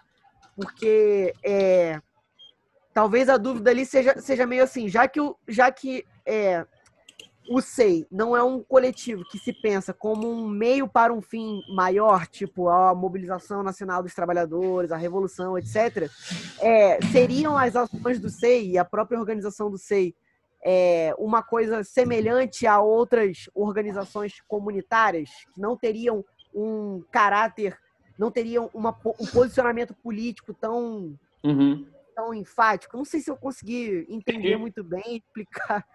É, eu Mas- acho que quem falava muito bem disso é o Rafael Oliveira, porque o Rafael, no seu grande período legendário de secretário-geral, é, ele, ele inclusive, é, na minha opinião, e- e- imortalizado depois que ele adotou, vestiu a carapuça do choque de cultura, é, porque todas as máximas do secretário depois foram repetidas com a voz do Renanzinho, do Renan. É, ele falava assim, tem que acabar com a política. Assim, nessa de que, tipo, politizar trabalho, é voluntarismo, não sei o quê. Tipo, é, é mais político a gente se organizar de uma maneira que esteja preocupada com esse entrelaçamento de meios e fins e fazer o nosso jogo aqui e atender o que as pessoas forem colocando dentro do coletivo do que a gente ficar nesse heroísmo de querer salvar tudo é, e nem necessariamente por causa dessa, desse heroísmo está realmente andando na direção de nada é, de novo. E eu acho que assim essa essa essa tensão em, em relação à política, né, ou, ou pelo menos assim essa disposição para suspender o nome estou fazendo política para fazer alguma coisa, né, é, específica, alguma coisa concreta, mesmo que ela não seja claramente política, né, eu acho que tem que aproxima a gente sim. Em outros momentos acho que aproximou até mais. Eu acho que já teve outras pessoas perguntando, pô, mas se, se a gente vai aqui resolver o problema de Zezinho, que precisa de melhorar o latte, o problema de, de Luizinha, que precisa é, quer criar um grupo de trabalho, o problema de fulaninho, que quer não sei o quê, pô, isso é um clube, isso é uma associação, isso não tem um fundamento político. Onde é que está o horizonte de transformação? Onde é que está o programa? Onde é que está... Né? Então, assim, é, eu acho que, que é, talvez a gente pudesse falar de maneira bem pedante, né, de uma dialética entre a política e a não política, né? Tipo, às vezes a política tem que aparecer como não política, né? Ou seja, às vezes tem que ser capaz de suspender a certeza de que você está fazendo vai ir para algum lugar, às vezes não vai, você não tem que saber, né? E às vezes as pessoas têm que poder fazer coisas sem que seja ultra interpretado como aqui tem que ou ou eu sei como isso contribui para a revolução ou isso não vale a pena fazer, né? Então assim, acho que no mínimo a gente poderia, em vez de falar que a gente é igual a uma associação de morador, no sentido de que é um projeto comunitário, a gente poderia falar que talvez seja importante ser é, plástico o suficiente para se confundir com um projeto desse, sem por isso sentir que fracassou, né? Assim, o seis, em geral, ele é- a- a- as imagens que as pessoas puxam do coletivo, em geral, é tirando assim pessoas que vêm muito de longe e acham que a gente é um coletivo radical maoísta, acham que a gente faz treinamento de guerrilha no fim de semana. A maior parte das pessoas acha que a gente é um grupo de estudo, né? E assim, acho que essa flexibilidade com a, com a imagem que a gente tem, com a identidade que a gente passa, deixar isso acontecer, é importante, inclusive, para a gente poder ter essa, essa ideia temporal do coletivo, né? Para o coletivo depender da sua duração, né, ele tem que ser capaz de superar a sua própria imagem, né? Ele passa uma imagem no momento, mas o tempo vai passar, a gente vai sobreviver. Eu, eu, desculpa te interromper, Gabriel. Eu pensava que eram os dois quando eu tava fora. Eu cheguei, pensei que era um grupo de estudo e a gente tinha Já- tinha Já falou tática de camada, guerrilha. temos- Aí as primeiras reuniões eu me decepcionei, mas depois eu fiquei entendendo. Ah, não, é é por causa da quarentena, daqui a pouco volta. Daqui, a- daqui a pouco eu volto ao treino de tiro. né? É, não, mas e, é engraçado, porque em geral vem com essa frustração mesmo, eu sei, assim, de uma coisa que a imagem passa, em geral, não, não é sustentada de dentro, né? Mas eu acho que tem vários paralelos, tanto com incubadora, com, com projeto comunitário, YONG, com um grupo de estudo, né? E assim, Eu acho que o fato de que não encaixa em nenhum deles totalmente é um sinal de que é uma organização sui generis também. Mas assim, só para a gente andar um pouco mais, e tem a ver com isso, né? É, essas outras duas notas aqui continuam mais ou menos nessa discussão. Uma aponta que o que a gente tem falado sobre essa espécie de processo de balanço e mesmo a estrutura do SEI, né, como essa coisa que no tempo ela vai andando e aí a gente usa o que o que estão nas notas para se refazer e tal, né? A nota associa isso a um livro do, do Perry Anderson sobre a, crítica, a crise do marxismo, né? E fala, pô, a gente encaixa nas duas condições de possibilidade que o Anderson cita para a especificidade crítica do marxismo, né? Ou seja, primeiro, estar situado dentro da trama da luta de classe, seja, ser marcado por essa luta de classe, não estar tá se imaginando fora dela, e segundo, ter um ímpeto de autocrítica que mapeia cegueiras e obstruções internas. É engraçado porque essa definição do Anderson é uma definição que o Althusser dá num texto chamado é, Marx e Freud, que ele fala assim, o que o Marx e o Freud têm em comum é que os dois fundaram ciências conflituosas. Né? E ele fala assim, ambos são é, científicos no sentido de que eles estudam coisas que não são subjetivas mas ambos estão localizados dentro do campo que eles estudam. E por isso eles são conflitivos. O marxismo estuda a luta de classe, mas ele está dentro da luta de classe. Ele tem que estar o tempo todo se policiando para ele não deformar a compreensão que ele tem do que ele faz. Então não é à toa que os marxistas ficam acusando um ao outro de oportunista, etc. e tal. Né? Mesma coisa na psicanálise. Por um lado, é, é, o Freud tenta formar um pensamento sobre o inconsciente, mas os analistas têm inconsciente. E boa parte da atividade clínica é a preocupação com se o seu próprio inconsciente não está deformando o que está acontecendo e o jeito que você escuta o paciente. Então, assim, é engraçado que o Anderson, que o Felipe acabou de, de o Phil lembrou agora que acabou de publicar um livro sobre o Brasil, que o, o Anderson dá duas categorias que são muito parecidas com as categorias que o Althusser dá.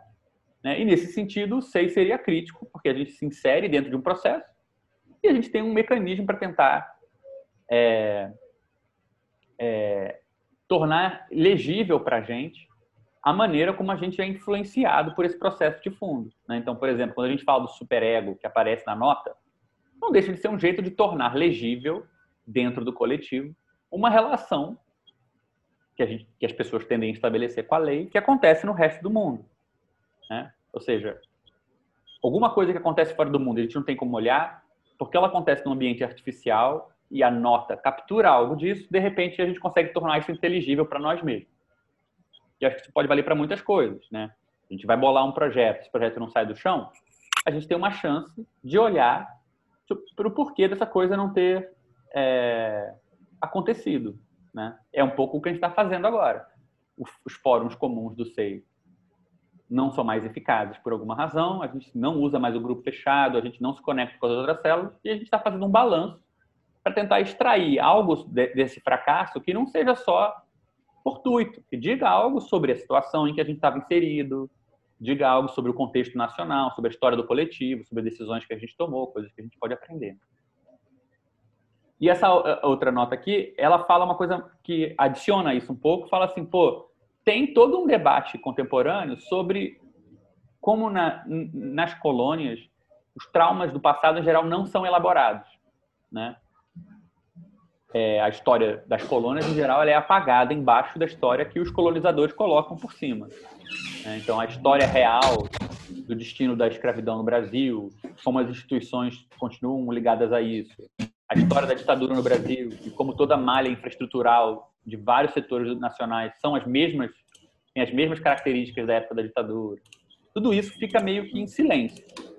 Então, um, um, um modelo de, que tem sido muito importante é o modelo de elaborar esse passado, reescrever esse passado, encontrar o que realmente aconteceu, para a gente não ficar preso nessa repetição, né? tentando seguir à frente sem ser capaz de falar do que realmente determinou como a gente chegou onde a gente está. Então, a nota associa um pouco a historicização do SEI, que a gente está tentando fazer, né, de localizar a gente nessa malha de outras relações que estão em torno do coletivo ao longo de toda a história. É, é, e como isso pode ter influência no que a gente faz em seguida, né? Então, essa ideia. É, só interrompendo hum, nessa questão. É, como o laboratório é um laboratório de estudos judaicos, hoje, por exemplo, eles estavam numa discussão é, sobre os judeus que apoiaram o Bolsonaro, os judeus brasileiros né, que apoiaram o Bolsonaro. E a pergunta que eles se fazem é que educação sobre a Shoah eles deram que falhou, que as pessoas não conseguiram identificar no Bolsonaro é, similitudes com o nazismo, o nazifascismo, né? Uhum. E aí, é- essa é uma questão premente na comunidade hoje, né? Se tem uma educação, e, e não só uma educação, né? Tem é, educação para a vida, eles vão a Israel, eles vão a Polônia, eles visitam os campos de concentração, né? Pelo menos uma vez na vida, né? Isso é feito mais ou menos em torno de 15, aos 15 anos, né? E é uma educação em torno dessas questões, né? Pelo menos nas escolas judaicas. E mesmo assim tem um apoio ao Bolsonaro. Eu acho que essas questões também vão aparecer quando a gente pensa né, nessa tentativa de criar um diagnóstico e de criar uma educação toda em torno do trauma, né? E de, de uma educação também para tentar evitar a repetição, como se é, Uhum. atores você conseguisse evitar de forma estanque, né? ah, e, e aí também repressora essa repetição. Uma coisa que eu acho importante nesse debate, tem tudo a ver com o que você está falando, é, né, porque tem, por exemplo, tem é um debate muito grande sobre como é que você extrai informação do passado. Por exemplo, para pegar um exemplo diferente, mas que tem tudo a ver, né? É, o que, como é que você herda a história do PT? É, uma coisa que a gente já viu é que é, o que se passa no nível individual de um militante para o outro é, não parece constituir uma herança exatamente. Então, o pessoal do PT defende o que fez, o pessoal do PSOL de outras organizações ataca, etc e tal, mas a gente não consegue acertar contas com um certo passado, né? E um, uma das hipóteses que eu acho muito interessante que tem circulando na discussão sobre testemunho, sobre elaboração do passado coletivo e social, é uma hipótese que a gente poderia descrever da seguinte forma: tem um problema de escala de fundo. Histórias individuais podem ser elaboradas por indivíduos. Histórias sociais têm que ser elaboradas socialmente. Então, não, adianta, não é à toa que a clínica do testemunho, por exemplo, que trata de traumas ligados à violência social, violência de Estado, ela é eficaz, em parte, porque não é um analista individual que escuta a pessoa, é um analista conectado à, comissão da verdade, conectado a um aparato maior, que faz o Estado ouvir. Ou seja, você, é como se você não pudesse elaborar certa história, se fazer ouvir, se você também não sabe construir o ouvido adequado para fazer ouvir. Eu acho que nisso, sei, tem uma ideia que a gente nunca elaborou com cuidado e que tem a ver com esse texto do Bion que eu mencionei, que é a ideia de que, né, o que, que o Bion percebeu? Que a organização de uma atividade em grupo era mais adequada para encenar que uma pessoa passou num grupo do exército do que a pessoa deitar no divã e falar com o Bion. Porque não era uma coisa que podia existir na relação entre duas pessoas. Era uma relação. im- O, o trauma tinha a ver com uma relação imanentemente coletiva. Inerentemente coletiva. Então, quando a pessoa deitava e encenava aquela relação, ela estava representando aquela relação, ela não estava revivendo aquela relação. Porque ela não é uma relação a dois. Enquanto que quando a pessoa montava um grupo e ela mandava num grupo inteiro, aí ela estava vivendo aquela relação e não representando. Ou seja, ali sim tinha o que o Lacan chama né, a realização, atualização do inconsciente. Então, a ideia básica é que, poxa, para elaborar traumas de uma certa qualidade, você precisa de uma certa qualidade de espaço igual. E não vai adiantar você tentar transpor de uma escala para outra, né? Então, assim, é, um, é uma ideia que eu acho, assim, muito boa. Eu tenho tentado elaborar isso. Tem muito pouca coisa que, que vai nessa direção. Até para explicar a eficácia de algumas clínicas de testemunho, né? Tem pessoas que fazem anos e anos e anos de análise por causa de traumas da ditadura e quando vão falar na frente da Comissão da Verdade, parece que o trauma aconteceu ontem, que não está intocado. Né? Enquanto que aí depois a pessoa faz algumas sessões com a clínica do testemunho e a coisa anda pra caramba. Por quê? Então, essa ideia de que o SEI ele é meio que informado, né? ou seja, a gente lida com fantasias e coisas que estão envolvidas com a política, mas o espaço onde essa coisa se produz é na forma de subgrupos, é na forma do, da reunião, desse, e, e, não porque alguém está apresentando como dividindo a sua história. Né? A gente, o próprio problema da organização é tematizado. Né? É, talvez torne o SEI mais comensurável para tratar de certas coisas. Eu acho que uma coisa que a gente pode relatar da história do SEI é que uma coisa que foi construída pelo SEI mesmo foi uma capacidade de elaborar as relações que as pessoas têm com a história do socialismo. Você entrar num coletivo que é, lida com palavras como organização, disciplina, coisas assim, que ao mesmo tempo não tem esse tarefismo, que está disposto a ver a relação que as pessoas vão estabelecer com, com as ideias e tal, muitas pessoas mudaram muito a relação que elas tinham com essas coisas. Né?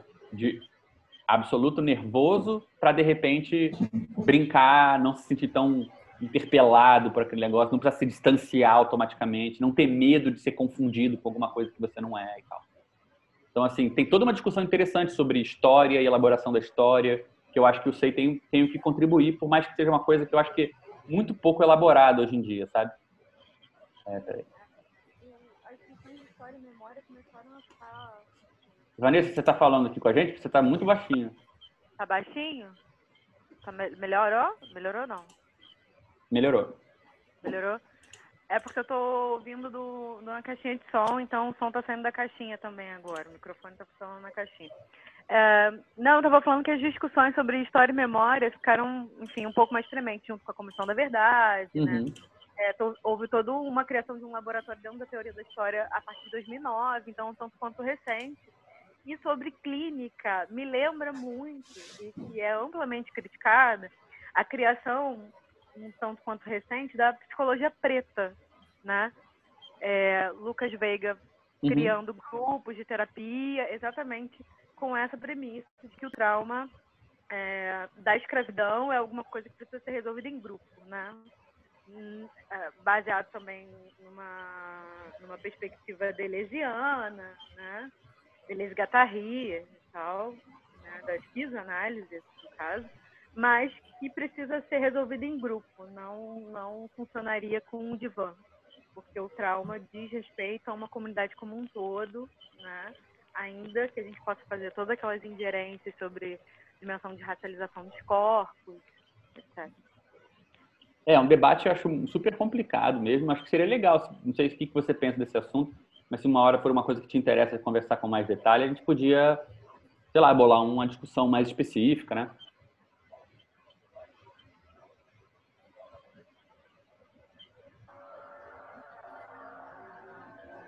Bem, eu vou para o terceiro. É, eu coloquei aqui essas duas notas que também foram mandadas, que são duas. Interessa sim, e a gente prossegue a reunião. Beleza. Tá, mas vamos fazer isso, então. Eu acho super legal. Tá bom, bem. É, colocaram aqui duas outras notas que, é, que tem a ver com história também. Então, das, dos teses sobre o conceito de história do Benjamin. É, eu, na verdade, vou propor uma coisa para vocês, que é o seguinte, eu tô, eu tô meio doente hoje, não tô muito legal. Então, eu pensei, como a gente não vai... Eu ia propor para vocês que a gente começasse a reunião que vem com a apresentação teórica que a gente está enrolando para caralho para chegar nela, da discussão da situação política do Sol e do Rio em 2011. E pensei em ir, então, com mais cuidado nas notas. E a gente encerraria, ou pelo menos eu teria que ir embora depois de terminar as notas. Mas então eu pensei em mencionar aqui rapidinho, só que a pessoa que mandou a nota selecionou duas teses do Benjamin. É, uma que começa com uma citação do Hegel, né? O Benjamin fez essa, essa, essa, esse escândalo de citar o Hegel e o Nietzsche no mesmo texto. É, um que é um texto da juventude do Hegel, que é essa citação: Luta, lutai primeiro pela alimentação e pelo vestuário, em seguida o reino de Deus virá por si mesmo. Que é engraçado porque ele é uma brincadeira com um ditado popular em inglês que fala: Take care of the pence and the pounds will take care of themselves. Cuide dos centavos que o, o real vem a, a rodo, né? Se você for juntando as moedinhas, uma hora você tem um real que o Lewis Carroll brincou e transformou em take care of the uh, take care of the sound and the sense will take care of themselves. Né? brincando com pence, pound, sense, sound. Tipo, se você tomar cuidado com o som, o sentido vai se organizar sozinho. Né? Que é bem uma ideia, assim, desse momento da poesia simbolista, que tenta romper um pouco com essa preocupação com a clareza das imagens e tal. E deixa, ó, as imagens vão se formando à medida em que a gente vai cuidando do som do poema e tal. E, a, e o Hegel é mais uma para essa série de, de bordões, né? Tome cuida primeiro da alimentação no vestuário, cuida do que ele chamava de reino das necessidades, e o reino de Deus virá por si mesmo. É engraçado porque alimentação e vestuário seriam exemplos muito importantes que ele daria mais tarde para o conceito de sociedade civil, esse campo onde as pessoas é o que ele chama de sistema das necessidades. As pessoas estão articulando as necessidades e as vontades delas umas às outras, né? E o reino de Deus ele associaria ao Estado. A ideia de que as leis que organizam a sociedade civil vão emergir na forma de uma constituição a partir desse universo inicial, né? De busca pelo que é necessário para cada um. E é engraçado porque o, Hegel, em 1800 e pouco, ele vai ter uma teoria do Estado como aquilo que é dependente da sociedade civil, né? Luta pela alimentação, que o reino de Deus vem sozinho, ou seja, o Estado que você precisa vem da sua preocupação com o que é mais, mais básico, vamos falar assim. E mais tarde, depois, com a teoria do espírito objetivo, ele vai inverter um pouco essa relação e vai falar, bem, o Estado é a expressão dessa luta, de alguma maneira. Ele dá, ele dá a cara dessa contradição e, portanto, ele tem privilégio espiritual, vamos falar assim, sobre a própria sociedade civil. Né? É bem complexa a relação dessas duas coisas, mas só para mostrar que é um, complicado. É, e essa é a tese 4 do, do Benjamin sobre a história, né? que ele vai falar que a luta de classes é a luta pelas coisas brutas e materiais, sem as quais não existem as refinadas espirituais, mas na luta de classe, essas coisas espirituais não podem ser representadas como despojos atribuídos do vencedor. Elas se manifestam nessa luta sob a forma da confiança, da coragem, do humor, da astúcia, é, da firmeza e agem de longe do fundo dos tempos. Elas questionarão sempre cada vitória dos dominadores. Assim como as flores dirigem sua coroa para o sol, o passado, graças ao misterioso eletropismo, tenta dirigir-se para o sol que se levanta no céu da história, o materialismo histórico deve ficar atento a essa transformação, a mais imperceptível de todas. Né? É conhecido que o Walter Benjamin tinha uma preocupação, assim, com, com uma teoria da história mais sofisticada do que simplesmente aquela teoria que dizia que a base econômica determina toda a vida espiritual, material, é, espiritual, simbólica, jurídica e a consciência. Ele vai ter uma relação entre essas coisas que é muito mais complexa, né? É, e vai dizer né, que as coisas espirituais, por mais que elas, as coisas brutas e materiais, são necessárias para que haja os refinados espirituais e a luta de classes seja pelas coisas brutas, as coisas espirituais não podem ser dadas de, lambuja aos vencedores. Né? Ou seja, é uma teoria de que quando você, por mais que a luta aconteça no campo do material, quando você cede uma espécie de desprezo as coisas espirituais como se elas fossem necessariamente burguesas, necessariamente mistificantes, necessariamente assim é, um véu que recobre o que é realmente importante, né? Você já está, digamos assim, é, cedendo demais. E ele sugere que, olha, se você olhar a história desse, dessa, desses, dessa secreção espiritual, né? Desse, dessa coisa secundária, ela mesma aponta na direção das, desse desenvolvimento histórico é, que a gente está interessado. Né? Então, é, um, é uma espécie de teoria de como levar, assim, ao mesmo tempo em que você está de olho nas coisas materiais, porque delas emerge as coisas espirituais, também é uma maneira de você não, não, não tomar aquilo que é condicionado, aquilo que vem em segundo plano, como uma coisa menor. Né? Porque essa, a história dessa luta deixa marcas nessas, nessas coisas espirituais também. É, e eu acho interessante porque aí ele vai pegar uma citação do, do Nietzsche fala assim na tese 12: precisamos de história, mas não como precisam dela os ociosos que passeiam no jardim da ciência. É, e aí ele volta na discussão sobre história e fala que o sujeito do conhecimento histórico é a própria classe combatente e oprimida. É, ela aparece no Marx como a última classe escravizada, a classe vingadora que consuma a tarefa de libertação em nome das gerações derrotadas. Essa consciência reativada durante algum tempo no movimento espartaquista foi sempre inaceitável para a social-democracia. Em três decênios, ela conseguiu quase extinguir o nome de Blanqui, cujo eco abalara o século passado. Preferiu atribuir à classe operária o papel de salvar gerações futuras. Com isso, ela privou de suas melhores forças. A classe operária desaprendeu nessa escola tanto o ódio como o espírito de sacrifício porque um e outro se alimentam da imagem dos antepassados escravizados e não dos descendentes liberados.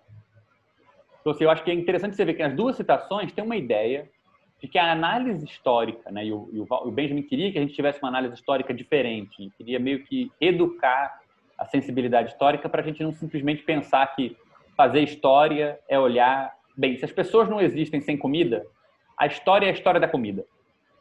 Todo o resto é secundário. E o que conta é a comida. A pessoa não consegue pensar sem comer, então comer é o que conta. Se a comida depende, o trabalho depende da comida, então tá bom, vamos levar, olhar para o trabalho, mas o resto é secundário. Né? E ele fala, olha, se você fizer isso, tudo que você está chamando de secundário, você está dando para a classe dominante. Né? Em vez de encontrar nesse material também os traços dessa luta, é, encontrar no material espiritual os traços da luta de classes e tal. E nesse segundo citação, acho que ele faz uma outra coisa que vai na mesma direção, quer dizer, olha, na hora que você se retira da história dos derrotados, dos escravizados, né? ou seja, na hora que é, você substitui a história da classe é, pela história vista só do presente, olhando o futuro, né? ele fala assim, você desaprende é, alguma coisa essencial, né? É,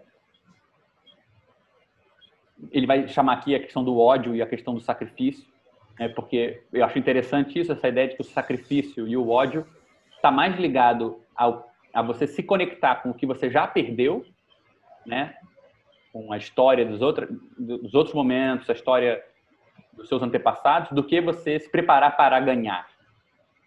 Eu, eu acho que a, a, essa é uma sacação muito profunda, né? A ideia de que, tipo, para você poder concentrar a sua força ou para você poder achar razão para sacrificar alguma coisa em nome de uma causa, em vez de você fazer um cálculo do quanto você tem a ganhar com isso, porque, por exemplo, você pode sacrificar e não ganhar nada. Né? Você pode fazer o mesmo cálculo tendo em vista o que você já perdeu. Né? O quão longa é a história desse fracasso? Quantas pessoas já passaram por isso? Há quanto tempo essa penúria já existiu? Né? Então, é interessante que acho que inverte um pouco a economia do sacrifício e faz ela, ela se organizar de outra forma. Mas, de qualquer maneira, eu coloquei junto aqui porque eu acho que são notas que apontam para essa ideia de um conceito de história tem uma relação diferente com coisas que poderiam ser pensadas como superfície. Né?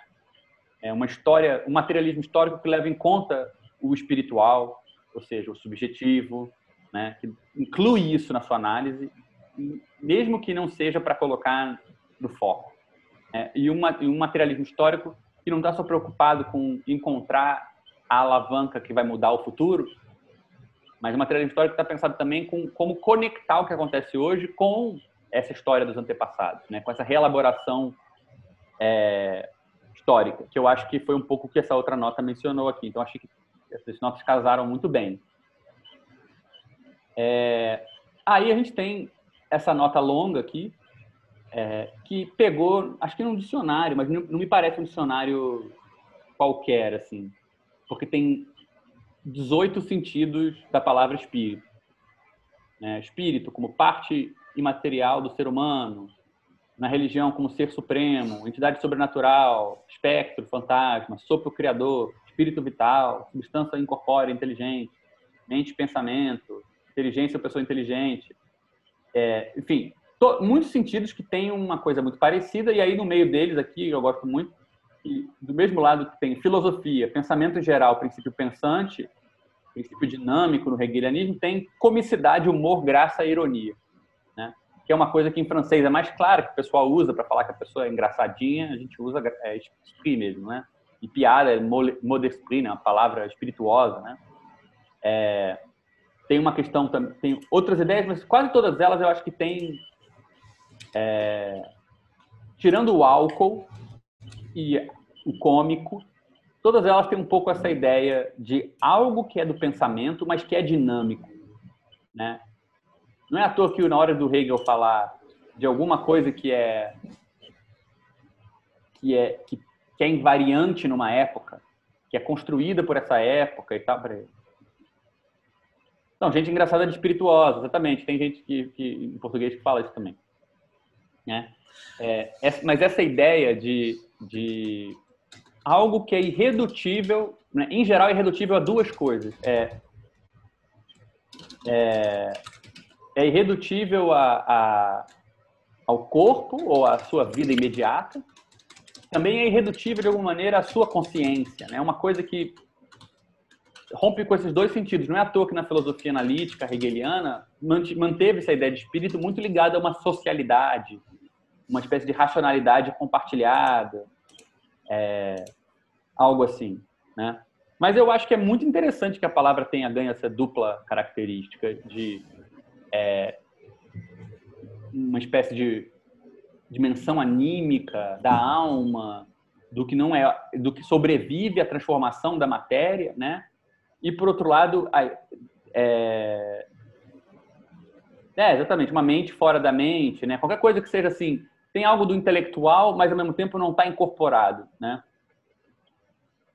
Exatamente, construída de uma. Você pode falar também, Carol, se você quiser. É, é difícil ficar lendo o chat. É... Mas, de qualquer maneira, tem essa ideia, eu acho assim. É... Seja pelo. Eu, eu acho muito interessante que. É... Eu não sei o que veio primeiro, eu acho que veio primeiro na, na alquimia, essa ideia de que o espírito tem uma ligação com o líquido. Né? Porque o Hegel, quando ele vai terminar a fenomenologia do espírito, a última frase é um verso do Schiller, se não me engano, que fala do espírito como a, o perfume de um cálice, como, como o cheiro. A metáfora que o Hegel gosta não é a metáfora do fantasma, a metáfora nem do líquido, nem, nem é uma metáfora gasosa, engraçado, né? De uma essência. Acho que é um jeito muito legal de pensar a essência no Hegel, é pensar no sentido que a gente fala de perfume mesmo, né? Tipo, alguma coisa acontece e ela deixa uma essência, deixa um perfume no ar. Foi daí que o Patrick Susskind, que é aquele alemão, tirou o, a epígrafe pro perfume, a história de um assassino. Tá de saca. Não. Gente, que conexão louca. É incrível. E não sei se vocês sabem, tem uma minissérie da Netflix que foi feita falando sobre a recepção na Alemanha do livro do Patrick Susskind. Eu super, super uh, é, sugiro a, que assistam, né? Se chama Perfume. Gente. Ah, maneiro, maneiro, vou olhar. Eu gosto desse livro. É, e, e, de fato, né, se tem alguma coisa assim no campo da sensibilidade que é, é absolutamente mal desenvolvida, é o, o, olfato. Né? Não, é, não é uma metáfora privilegiada na filosofia, que normalmente privilegia o olhar, às vezes a audição, né? mas a ideia do espírito como algo do olfato, algo que fica no ar, né? o gás ele se expande até ocupar todo o espaço, ele perde a sua origem, né? o espírito para o Hegel tem mais a ver com o peido do que com a luz platônica da ideia, né? É, e de fato, aqui, é, é, como, como, termina aqui, o, o Mateus já levantou a bola, inclusive a nota já levantou isso também. Espírito vem de inspirar, sopro, né? A mesma origem etimológica. É, tá ligado à ideia de algo que é o Atma, né? Tá ligado à respiração.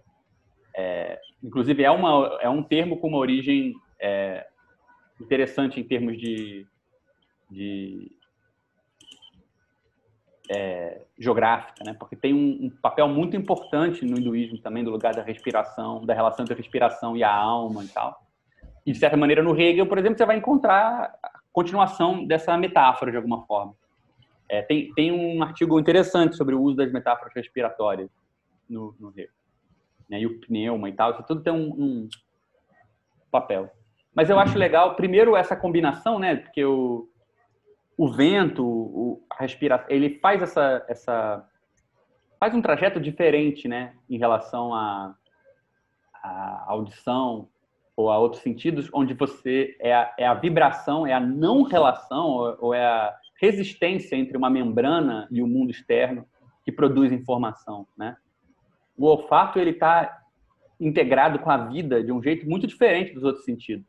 Né? Você pode perder o olfato, é claro, mas se você tiver o seu olfato, você não pode parar de sentir ele, porque senão você para de respirar. Então, a respiração e um sentido, né, tem uma relação que já foi marcada por vários místicos e tal, que é uma relação diferente da relação entre audição e ser, e ser vivo, entre ver e ser vivo. Né? Claro que é melhor ver do que não ver na hora que tem um predador, sei lá, na sua direção. Mas é, tem uma função na evolução, como você queira. Mas assim, a reprodução da vida passa por um sentido que a gente coloca entre os sentidos de percepção do mundo. Né? É, então, assim, por um lado, o espírito tem uma conexão profunda entre ser vivo e, ao mesmo tempo, uma coisa que não está nem dentro nem fora, né? o ar passa por você e sai, e, ao mesmo tempo, é, é mais invisível, de certa maneira, ou, ou, é mais destacada das origens, né? da onde vem a coisa, do que talvez a visão ou a audição. A fonte é uma coisa muito importante na escuta. É, então não é à toa que talvez o espírito tenha ganho esse lugar, mas eu acho muito interessante essa conexão entre comicidade e espírito. E é algo que não também não passou à margem do Hegel, que é um dos poucos filósofos a colocar a comédia acima da tragédia na ordem das artes dramáticas. Né? Para ele, a comédia é o suprassumo da arte. O que é meio estranho, porque a gente pensa no cara, um cara meio sisudo, não sei o quê, a ideia de que a forma cômica é a forma mais adequada ao espírito, né? que é justamente a ideia da comédia de erro. Você quer fazer uma coisa e você faz outra. Você acha que você é uma pessoa e você acaba não sendo. Né?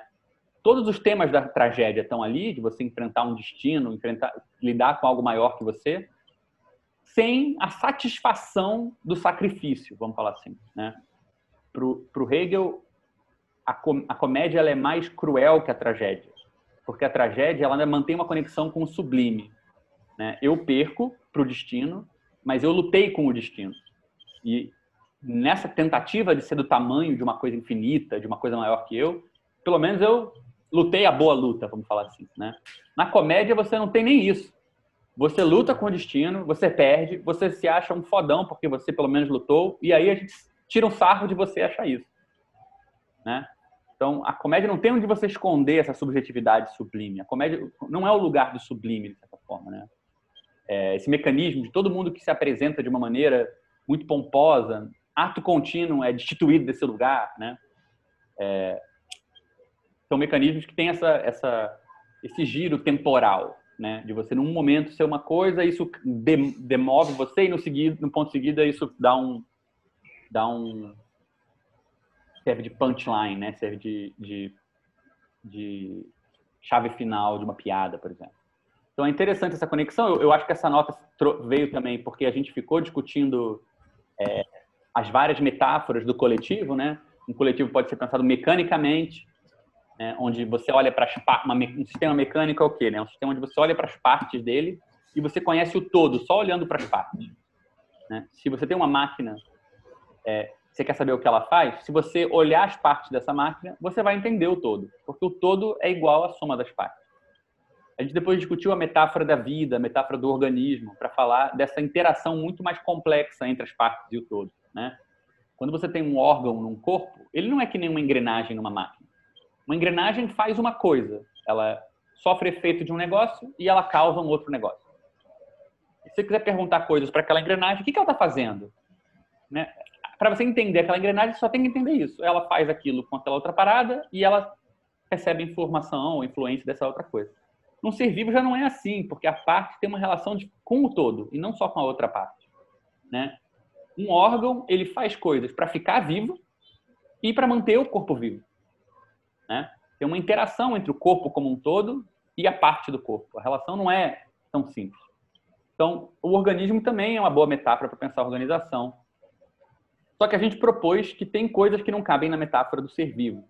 Né? E eu propus para vocês essa ideia de que se o ser vivo é uma coisa que já tem uma forma, essa forma dura no tempo, né? Ela tem uma atrelada, ela está atrelada de uma certa maneira ao que constitui ela materialmente. Né? É claro que ela que ela pode trocar a forma de um ser vivo, não depende da matéria daquele ser vivo para sempre. Ele pode mudar todas as células do corpo e continuar sendo ele mesmo. Mas ele tem que ter uma certa continuidade, né? Não é à toa que, digamos assim, o primeiro imaginário que a gente pode pensar em termos de descontinuidade na vida é o sobrenatural. Se alguém morre e volta, se há uma descontinuidade na vida, se há uma vida após a morte, a gente automaticamente entrou num outro reino, que não é o reino da vida, é o reino do espírito. Porque a ideia de que alguma coisa sobrevive à morte, né, que a vida possa ser descontínua, né, esse é um grande enigma. E a metáfora que eu, que eu coloquei como uma terceira metáfora, então não era metáfora nem do. É, nem do, do mecânico, nem do orgânico, mas a metáfora do espiritual, que é uma metáfora que o Hegel vai colocar também. Então, acho que por isso que a gente entrou nessa brincadeira, né? Olhar uma organização como algo que pode ter formas descontínuas, né? Ela era uma coisa, agora ela é outra, e essa outra coisa não está contida na anterior e não tem uma continuidade, não é uma deformação contínua que leva de uma para outra. Do jeito que, sei lá, eu tinha cabelo, aí eu ficando mais velho fiquei careca. Careca é diferente de cabelo, mas tem uma deformação contínua nessa forma, né? No caso do, do, do espírito, porra, no, no, no, espiritismo, uma vida acaba, outra começa com outro nome, outra cara, tudo diferente, e tem algo que continuou no nível espiritual da reencarnação, né? No cristianismo, você tem alguém que morreu na cruz e depois ressuscitou e era a mesma pessoa, apesar de ter uma morte fazendo ali uma intervenção. E para o Hegel, o espírito de um povo vai ter a ver com isso, né? com aquilo que é invariante, mas que haja milhões de descontinuidades na vida social. Né? Então, a ideia dessa continuidade na descontinuidade, né? que não deixa de ser também um nome para dialética, vai ser algo que o Hegel vai pensar. Olha, a gente precisa de uma metáfora ou de um jeito de abordar o mundo espiritual para poder pensar isso. Não quer dizer que a gente está comprometendo com uma visão religiosa ou mesmo com, com a ideia de que existe outro mundo.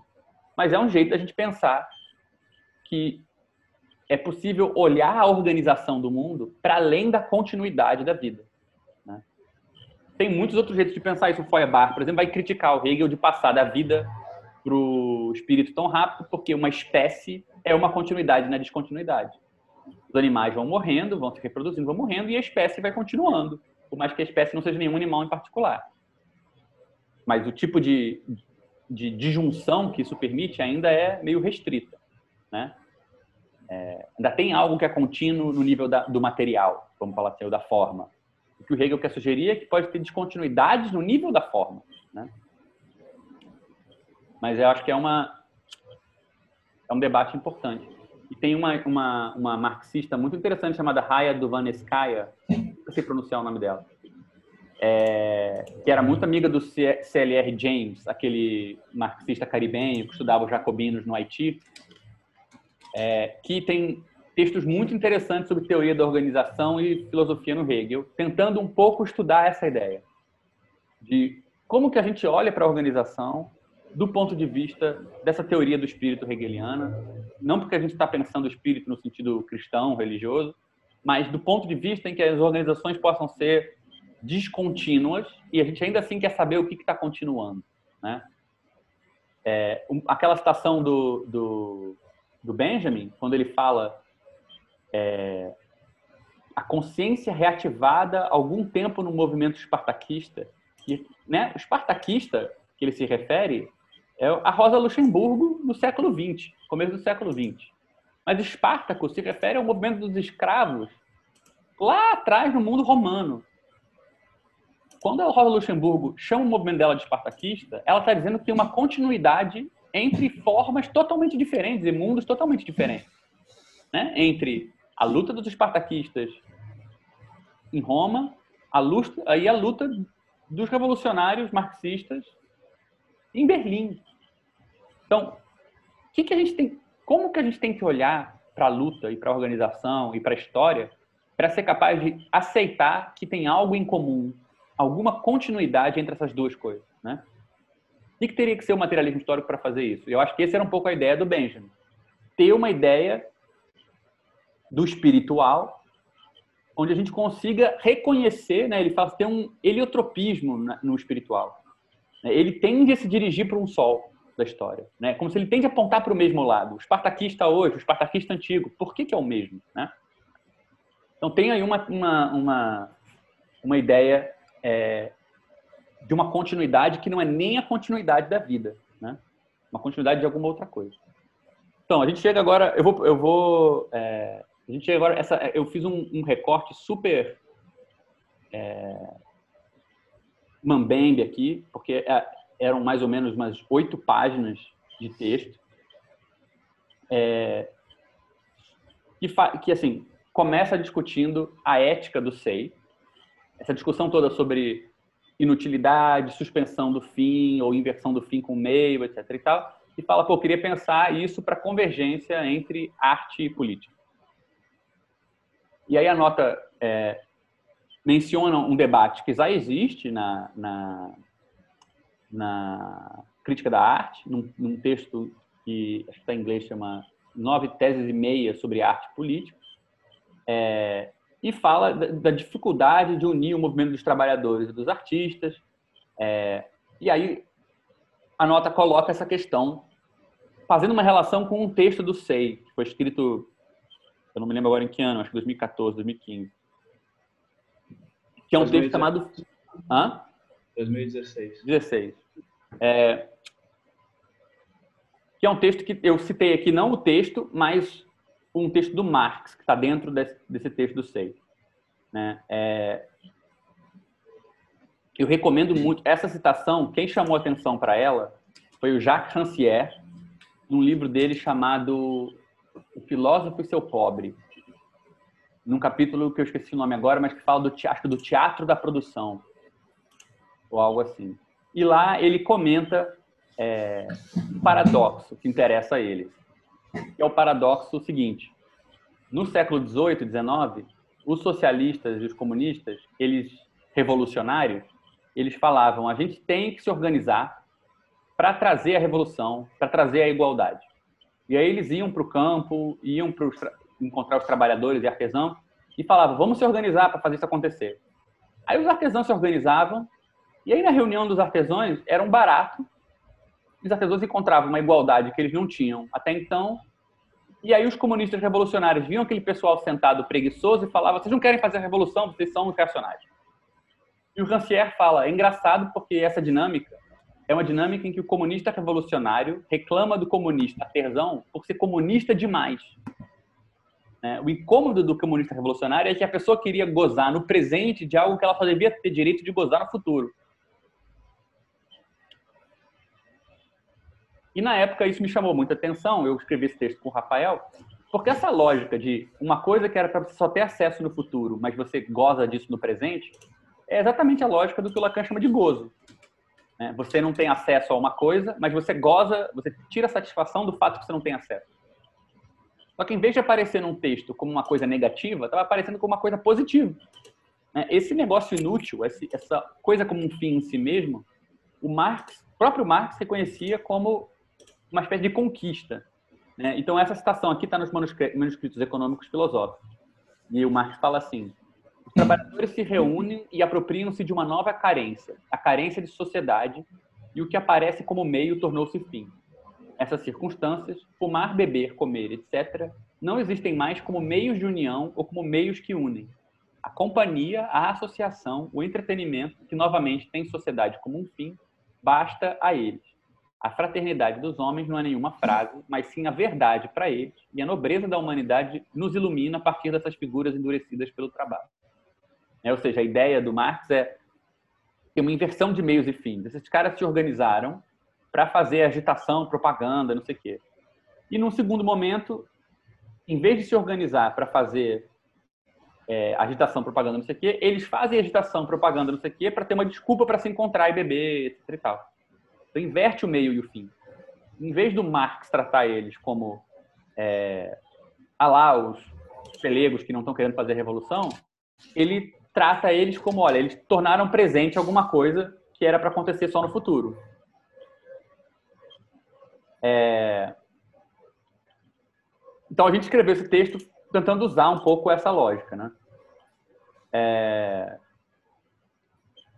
E aí, continuando nessas notas, então a nota continua debatendo essa ideia. Eu vou tentar recuperar um pouco o argumento mais para frente, mas a nota termina colocando a pergunta: bem, será que dá para usar de alguma maneira, essa tese de uma de uma de uma é, inutilidade que é uma conquista e não é uma inutilidade, que é um, um problema no caminho de uma grande conquista, será que não daria para usar essa inutilidade como alguma coisa que faz composição do artista e do trabalhador? Né? Se utilizando desse espaço de inutilidade que une um e outro como carentes e despossuídos? Né? E aí a, a, nota termina, depois a nota é dividida em três notas, aí a nota termina falando, olha, eu gostaria que a gente voltasse para discutir esse texto fim da organização, para entender melhor esse espaço do SEI e Primeiro, como a suspensão do objetivo emancipatório pode em si mesma ser emancipação. E dois, como essa emancipação temporária não seria cooptada como justamente desmobilizando da luta maior, que pediria adiamento da gratificação para o momento de realização comum. É... Tá. É... Então, assim, só para. Eu realmente tive um pouco de dificuldade de condensar tinha muita coisa escrita com muita citação, a nota era muito longa, parecia uma nota daquelas que alguém fez um tempo atrás sobre o fagocitar Lacan, tinha quatro páginas de discussão teórica tensa. Mas o que eu entendi é, do papo é que, assim, é, teria uma contradição. Eu fiquei até um pouco na dúvida, porque eu acho que o texto que estava escrito me pareceu um texto mais para os artistas do que um texto para política, né? Ou seja, parece politização dos artistas e não é, um, apropriação política da arte, né? Vamos aproveitar a arte para fazer continuar fazendo política. Pareceu como que a gente pode politizar o próprio processo artístico e tal para os artistas. Me pareceu que o problema de fundo é um problema muito famoso, clássico, que poxa, a arte parece uma atividade espiritual, uma atividade voltada para si mesmo, uma, uma atividade que ela não responde muito bem às demandas dos políticos, dos militantes de faça uma arte que ajuda a revolução, faça uma arte que no conteúdo promova uma política, faça uma arte que né, é, seja no, no, nível do seu conteúdo político. Então, tem um grande debate muito longo sobre como esse tipo de apropriação da arte pela política, em geral, tira da arte não só sua autonomia como um campo separado, mas assim, simplesmente torna a arte uma espécie de processador de conteúdo, né? Você quer pegar um conteúdo que já existe, politicamente trabalhado, e seguir esse ideal externo, né? Só que qual é a outra opção? Ou bem você faz arte com conteúdo político, ou bem você não tem nenhuma relação com a política, né? Então, uma outra opção seria é, tentar entender é, de que maneira essa inutilidade da arte enquanto produção de propaganda, de imagens políticas, de conteúdos políticos e tal, na hora que você suspende isso e você admite que você é inútil do ponto de vista político, será que isso não permite uma outra aproximação com a política, dado que existem tendências políticas que não veem essa inutilidade, não veem a atividade que é um fim em si mesma como uma coisa ruim, né? É, me pareceu que esse é o dilema de fundo, assim, como que a gente poderia integrar essas duas coisas se a arte do ponto no debate com a política parece inútil, mas de dentro da política tem uma corrente que não vê a inutilidade necessariamente como uma coisa negativa. Né? Nessa frase do Marx parece que é um pouco isso que a gente vê, a suspensão de uma finalidade. Né? Em vez deles se organizarem para fazer algo lá fora, esse algo lá fora era só um meio para eles continuarem convivendo. Né? É, eu não sei, eu, eu acho que assim, esse é um tema muito longo, muito complexo. É, não sei exatamente é, qual seria a melhor maneira da gente abordar isso. Ah, não, não sei, fazendo um comentário provisório assim, anterior, que eu acho que uma coisa que aconteceu na história do SEI entre 2016 e hoje, em 2016 a gente estava no final do percurso que levou a gente de 2012 até lá. Ou seja, a gente estava num momento digamos assim. Se eu não me engano, esse texto foi apresentado no dia do, do impeachment da Dilma, talvez, se eu não me engano, num colóquio. Foi a Priscila que apresentou, inclusive. É, e ele, ele, digamos assim, sintetizava uma história do SEI até ali, né? E essa história era muito marcada por essa crítica que a gente ouvia muito de que a gente não participava dos protestos, que a gente não estava contribuindo concretamente para a luta política. E ele respondia a isso dizendo que, olha, às vezes se reunir, às vezes criar espaços onde uma carência que a gente não sabia que a gente tinha pode ser atendida, é já uma conquista, né? Porque não é simplesmente eu curto festa portanto, fazer a festa que eu já curto é político. O, o, a citação do Marx e o texto eram para mostrar que na transformação do meio em fim, o fim se, um, o meio se transforma em fim, né? a organização se transformou num fim em si mesmo para os artesãos franceses, que o Marx está citando, quando eles descobriram uma nova carência. Né? Eles não sabiam que eles tinham carência disso. Então, a organização vira um objeto que atende a uma, uma carência que eles não sabiam que eles tinham. Pô, a gente usou esse texto para falar, poxa, às vezes você está se organizando para atender um fim externo, mas às vezes também você satisfaz é, uma carência, digamos assim, que aparece durante o processo. Né? Então, você não sabia que você queria se responsabilizar por coisas que você nunca pôde se responsabilizar, ser visto de uma certa forma, tomar a dianteira em certos projetos, ter uma relação diferente com isso, com aquilo. Então, essa espécie de deslocamento das relações no campo da organização, a gente queria justificar que isso é um fim em si mesmo útil, né? Pessoas diferentes não fazendo nada, nem todo mundo pode não fazer nada. Então, às vezes, estar num coletivo sem fazer nada é uma conquista.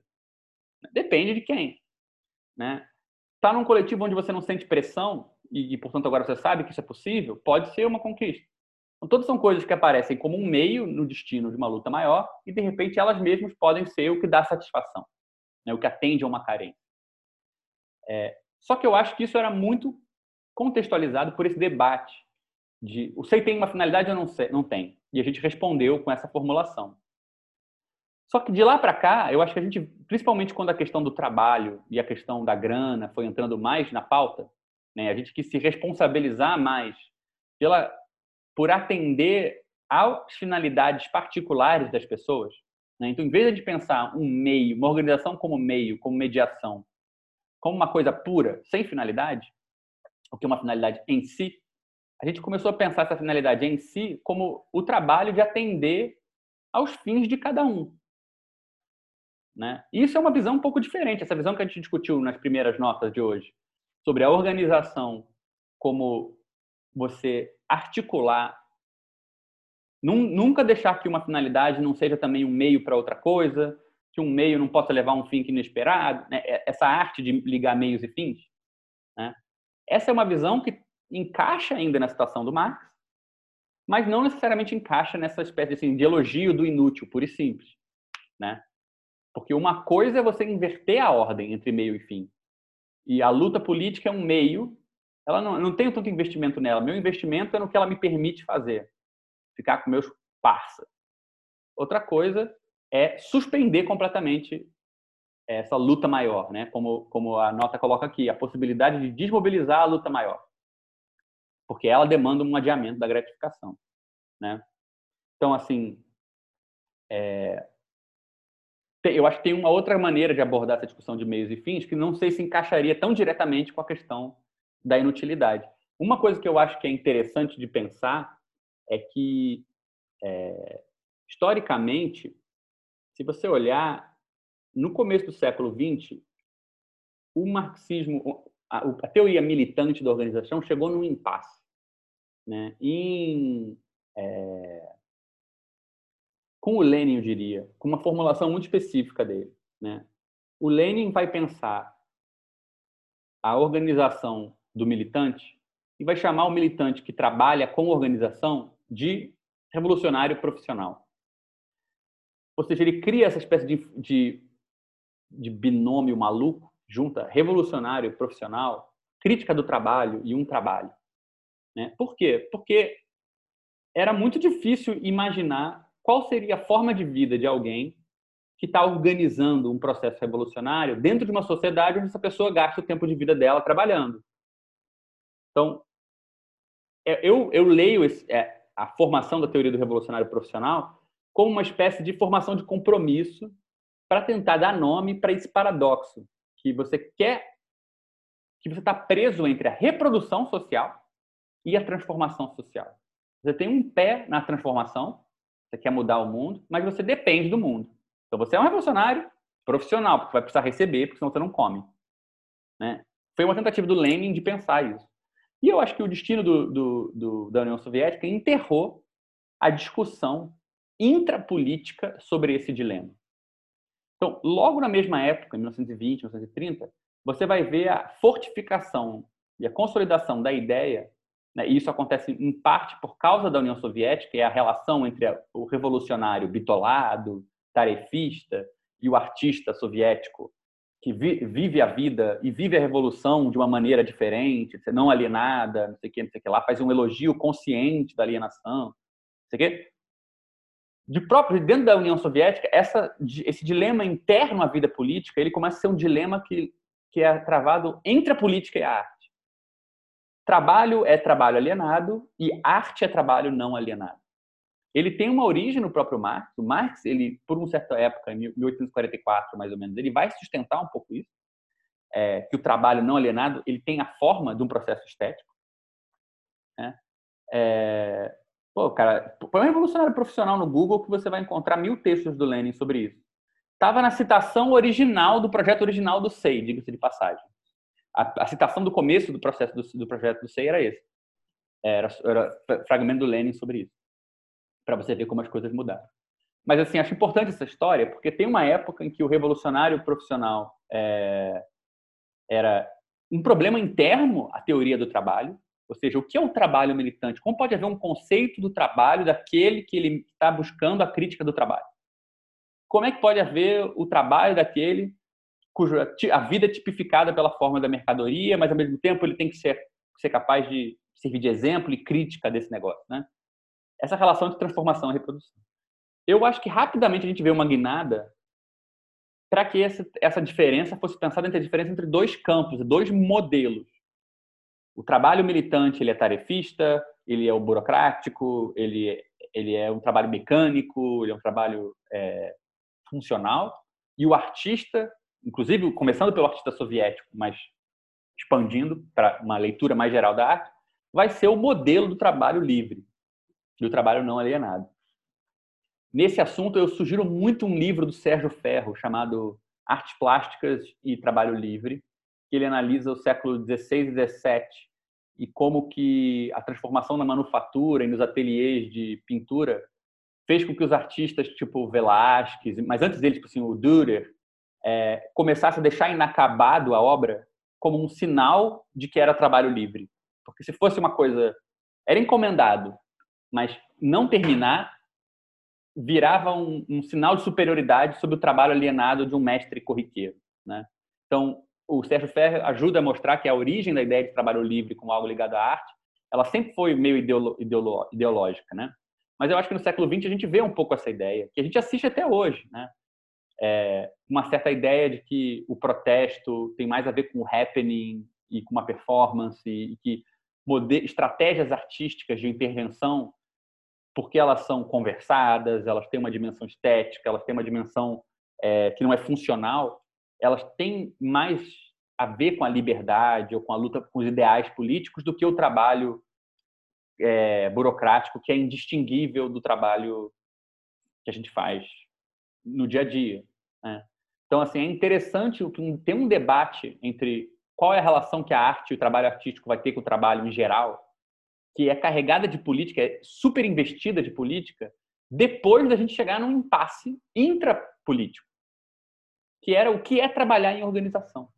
Né? Então, o debate que a gente está tendo agora sobre o que é organizar, o que é organizar, levando em conta o mundo do trabalho, como, como recompensar e lidar com, as, com a reprodução da vida das pessoas enquanto a gente pensa a organização, é um debate que ficou parado, em muitos sentidos, desde 1920, sei lá, era, era o tema do leninismo por excelência. Aí o Lenin deu a solução que ele podia. Ele foi encontrar Taylorismo, encontrar outras, outras, outros modelos de dentro do mundo do trabalho do mundo da política para tentar resolver e, enfim, tentou como, como pôde, né? Mas eu acho que ele, ele, a gente cria essa cisão nessa história depois dessa época. E eu acho que, assim, tem, por causa disso, uma espécie de ranço também, ou uma espécie de ideologia do, da inutilidade, que liga a inutilidade na arte, também a ideia de não alienação, né? como fosse uma disfuncionalidade positiva. Né? Se o que eu faço não serve para nada, então não é alienado também. Né? Ou se, se não serve, se, isso, se a minha relação com isso aqui é, é meu o que eu fiz, mas ao mesmo tempo eu não fiz seguindo a regra de ninguém. Isso seria de alguma maneira um ideal, né? É, então tem todo um debate muito longo, eu acho, da relação entre trabalho artístico e trabalho é, trabalho artístico, trabalho mercadoria trabalho e o que é o trabalho na militância. E eu acho que assim eu tendo a minha opinião pessoal é que inclusive o que aconteceu recentemente é que a gente saturou completamente o uso da arte como modelo para o que é o trabalho militante. Né? A ideia de que a gente pode pegar emprestado da história da arte, dos artistas, das performances, das inovações artísticas, os modelos para pensar o que é um trabalho que não é funcional, talvez tenha se saturado justamente porque o trabalho não funcional artístico foi totalmente absorvido pela mercadoria também, né?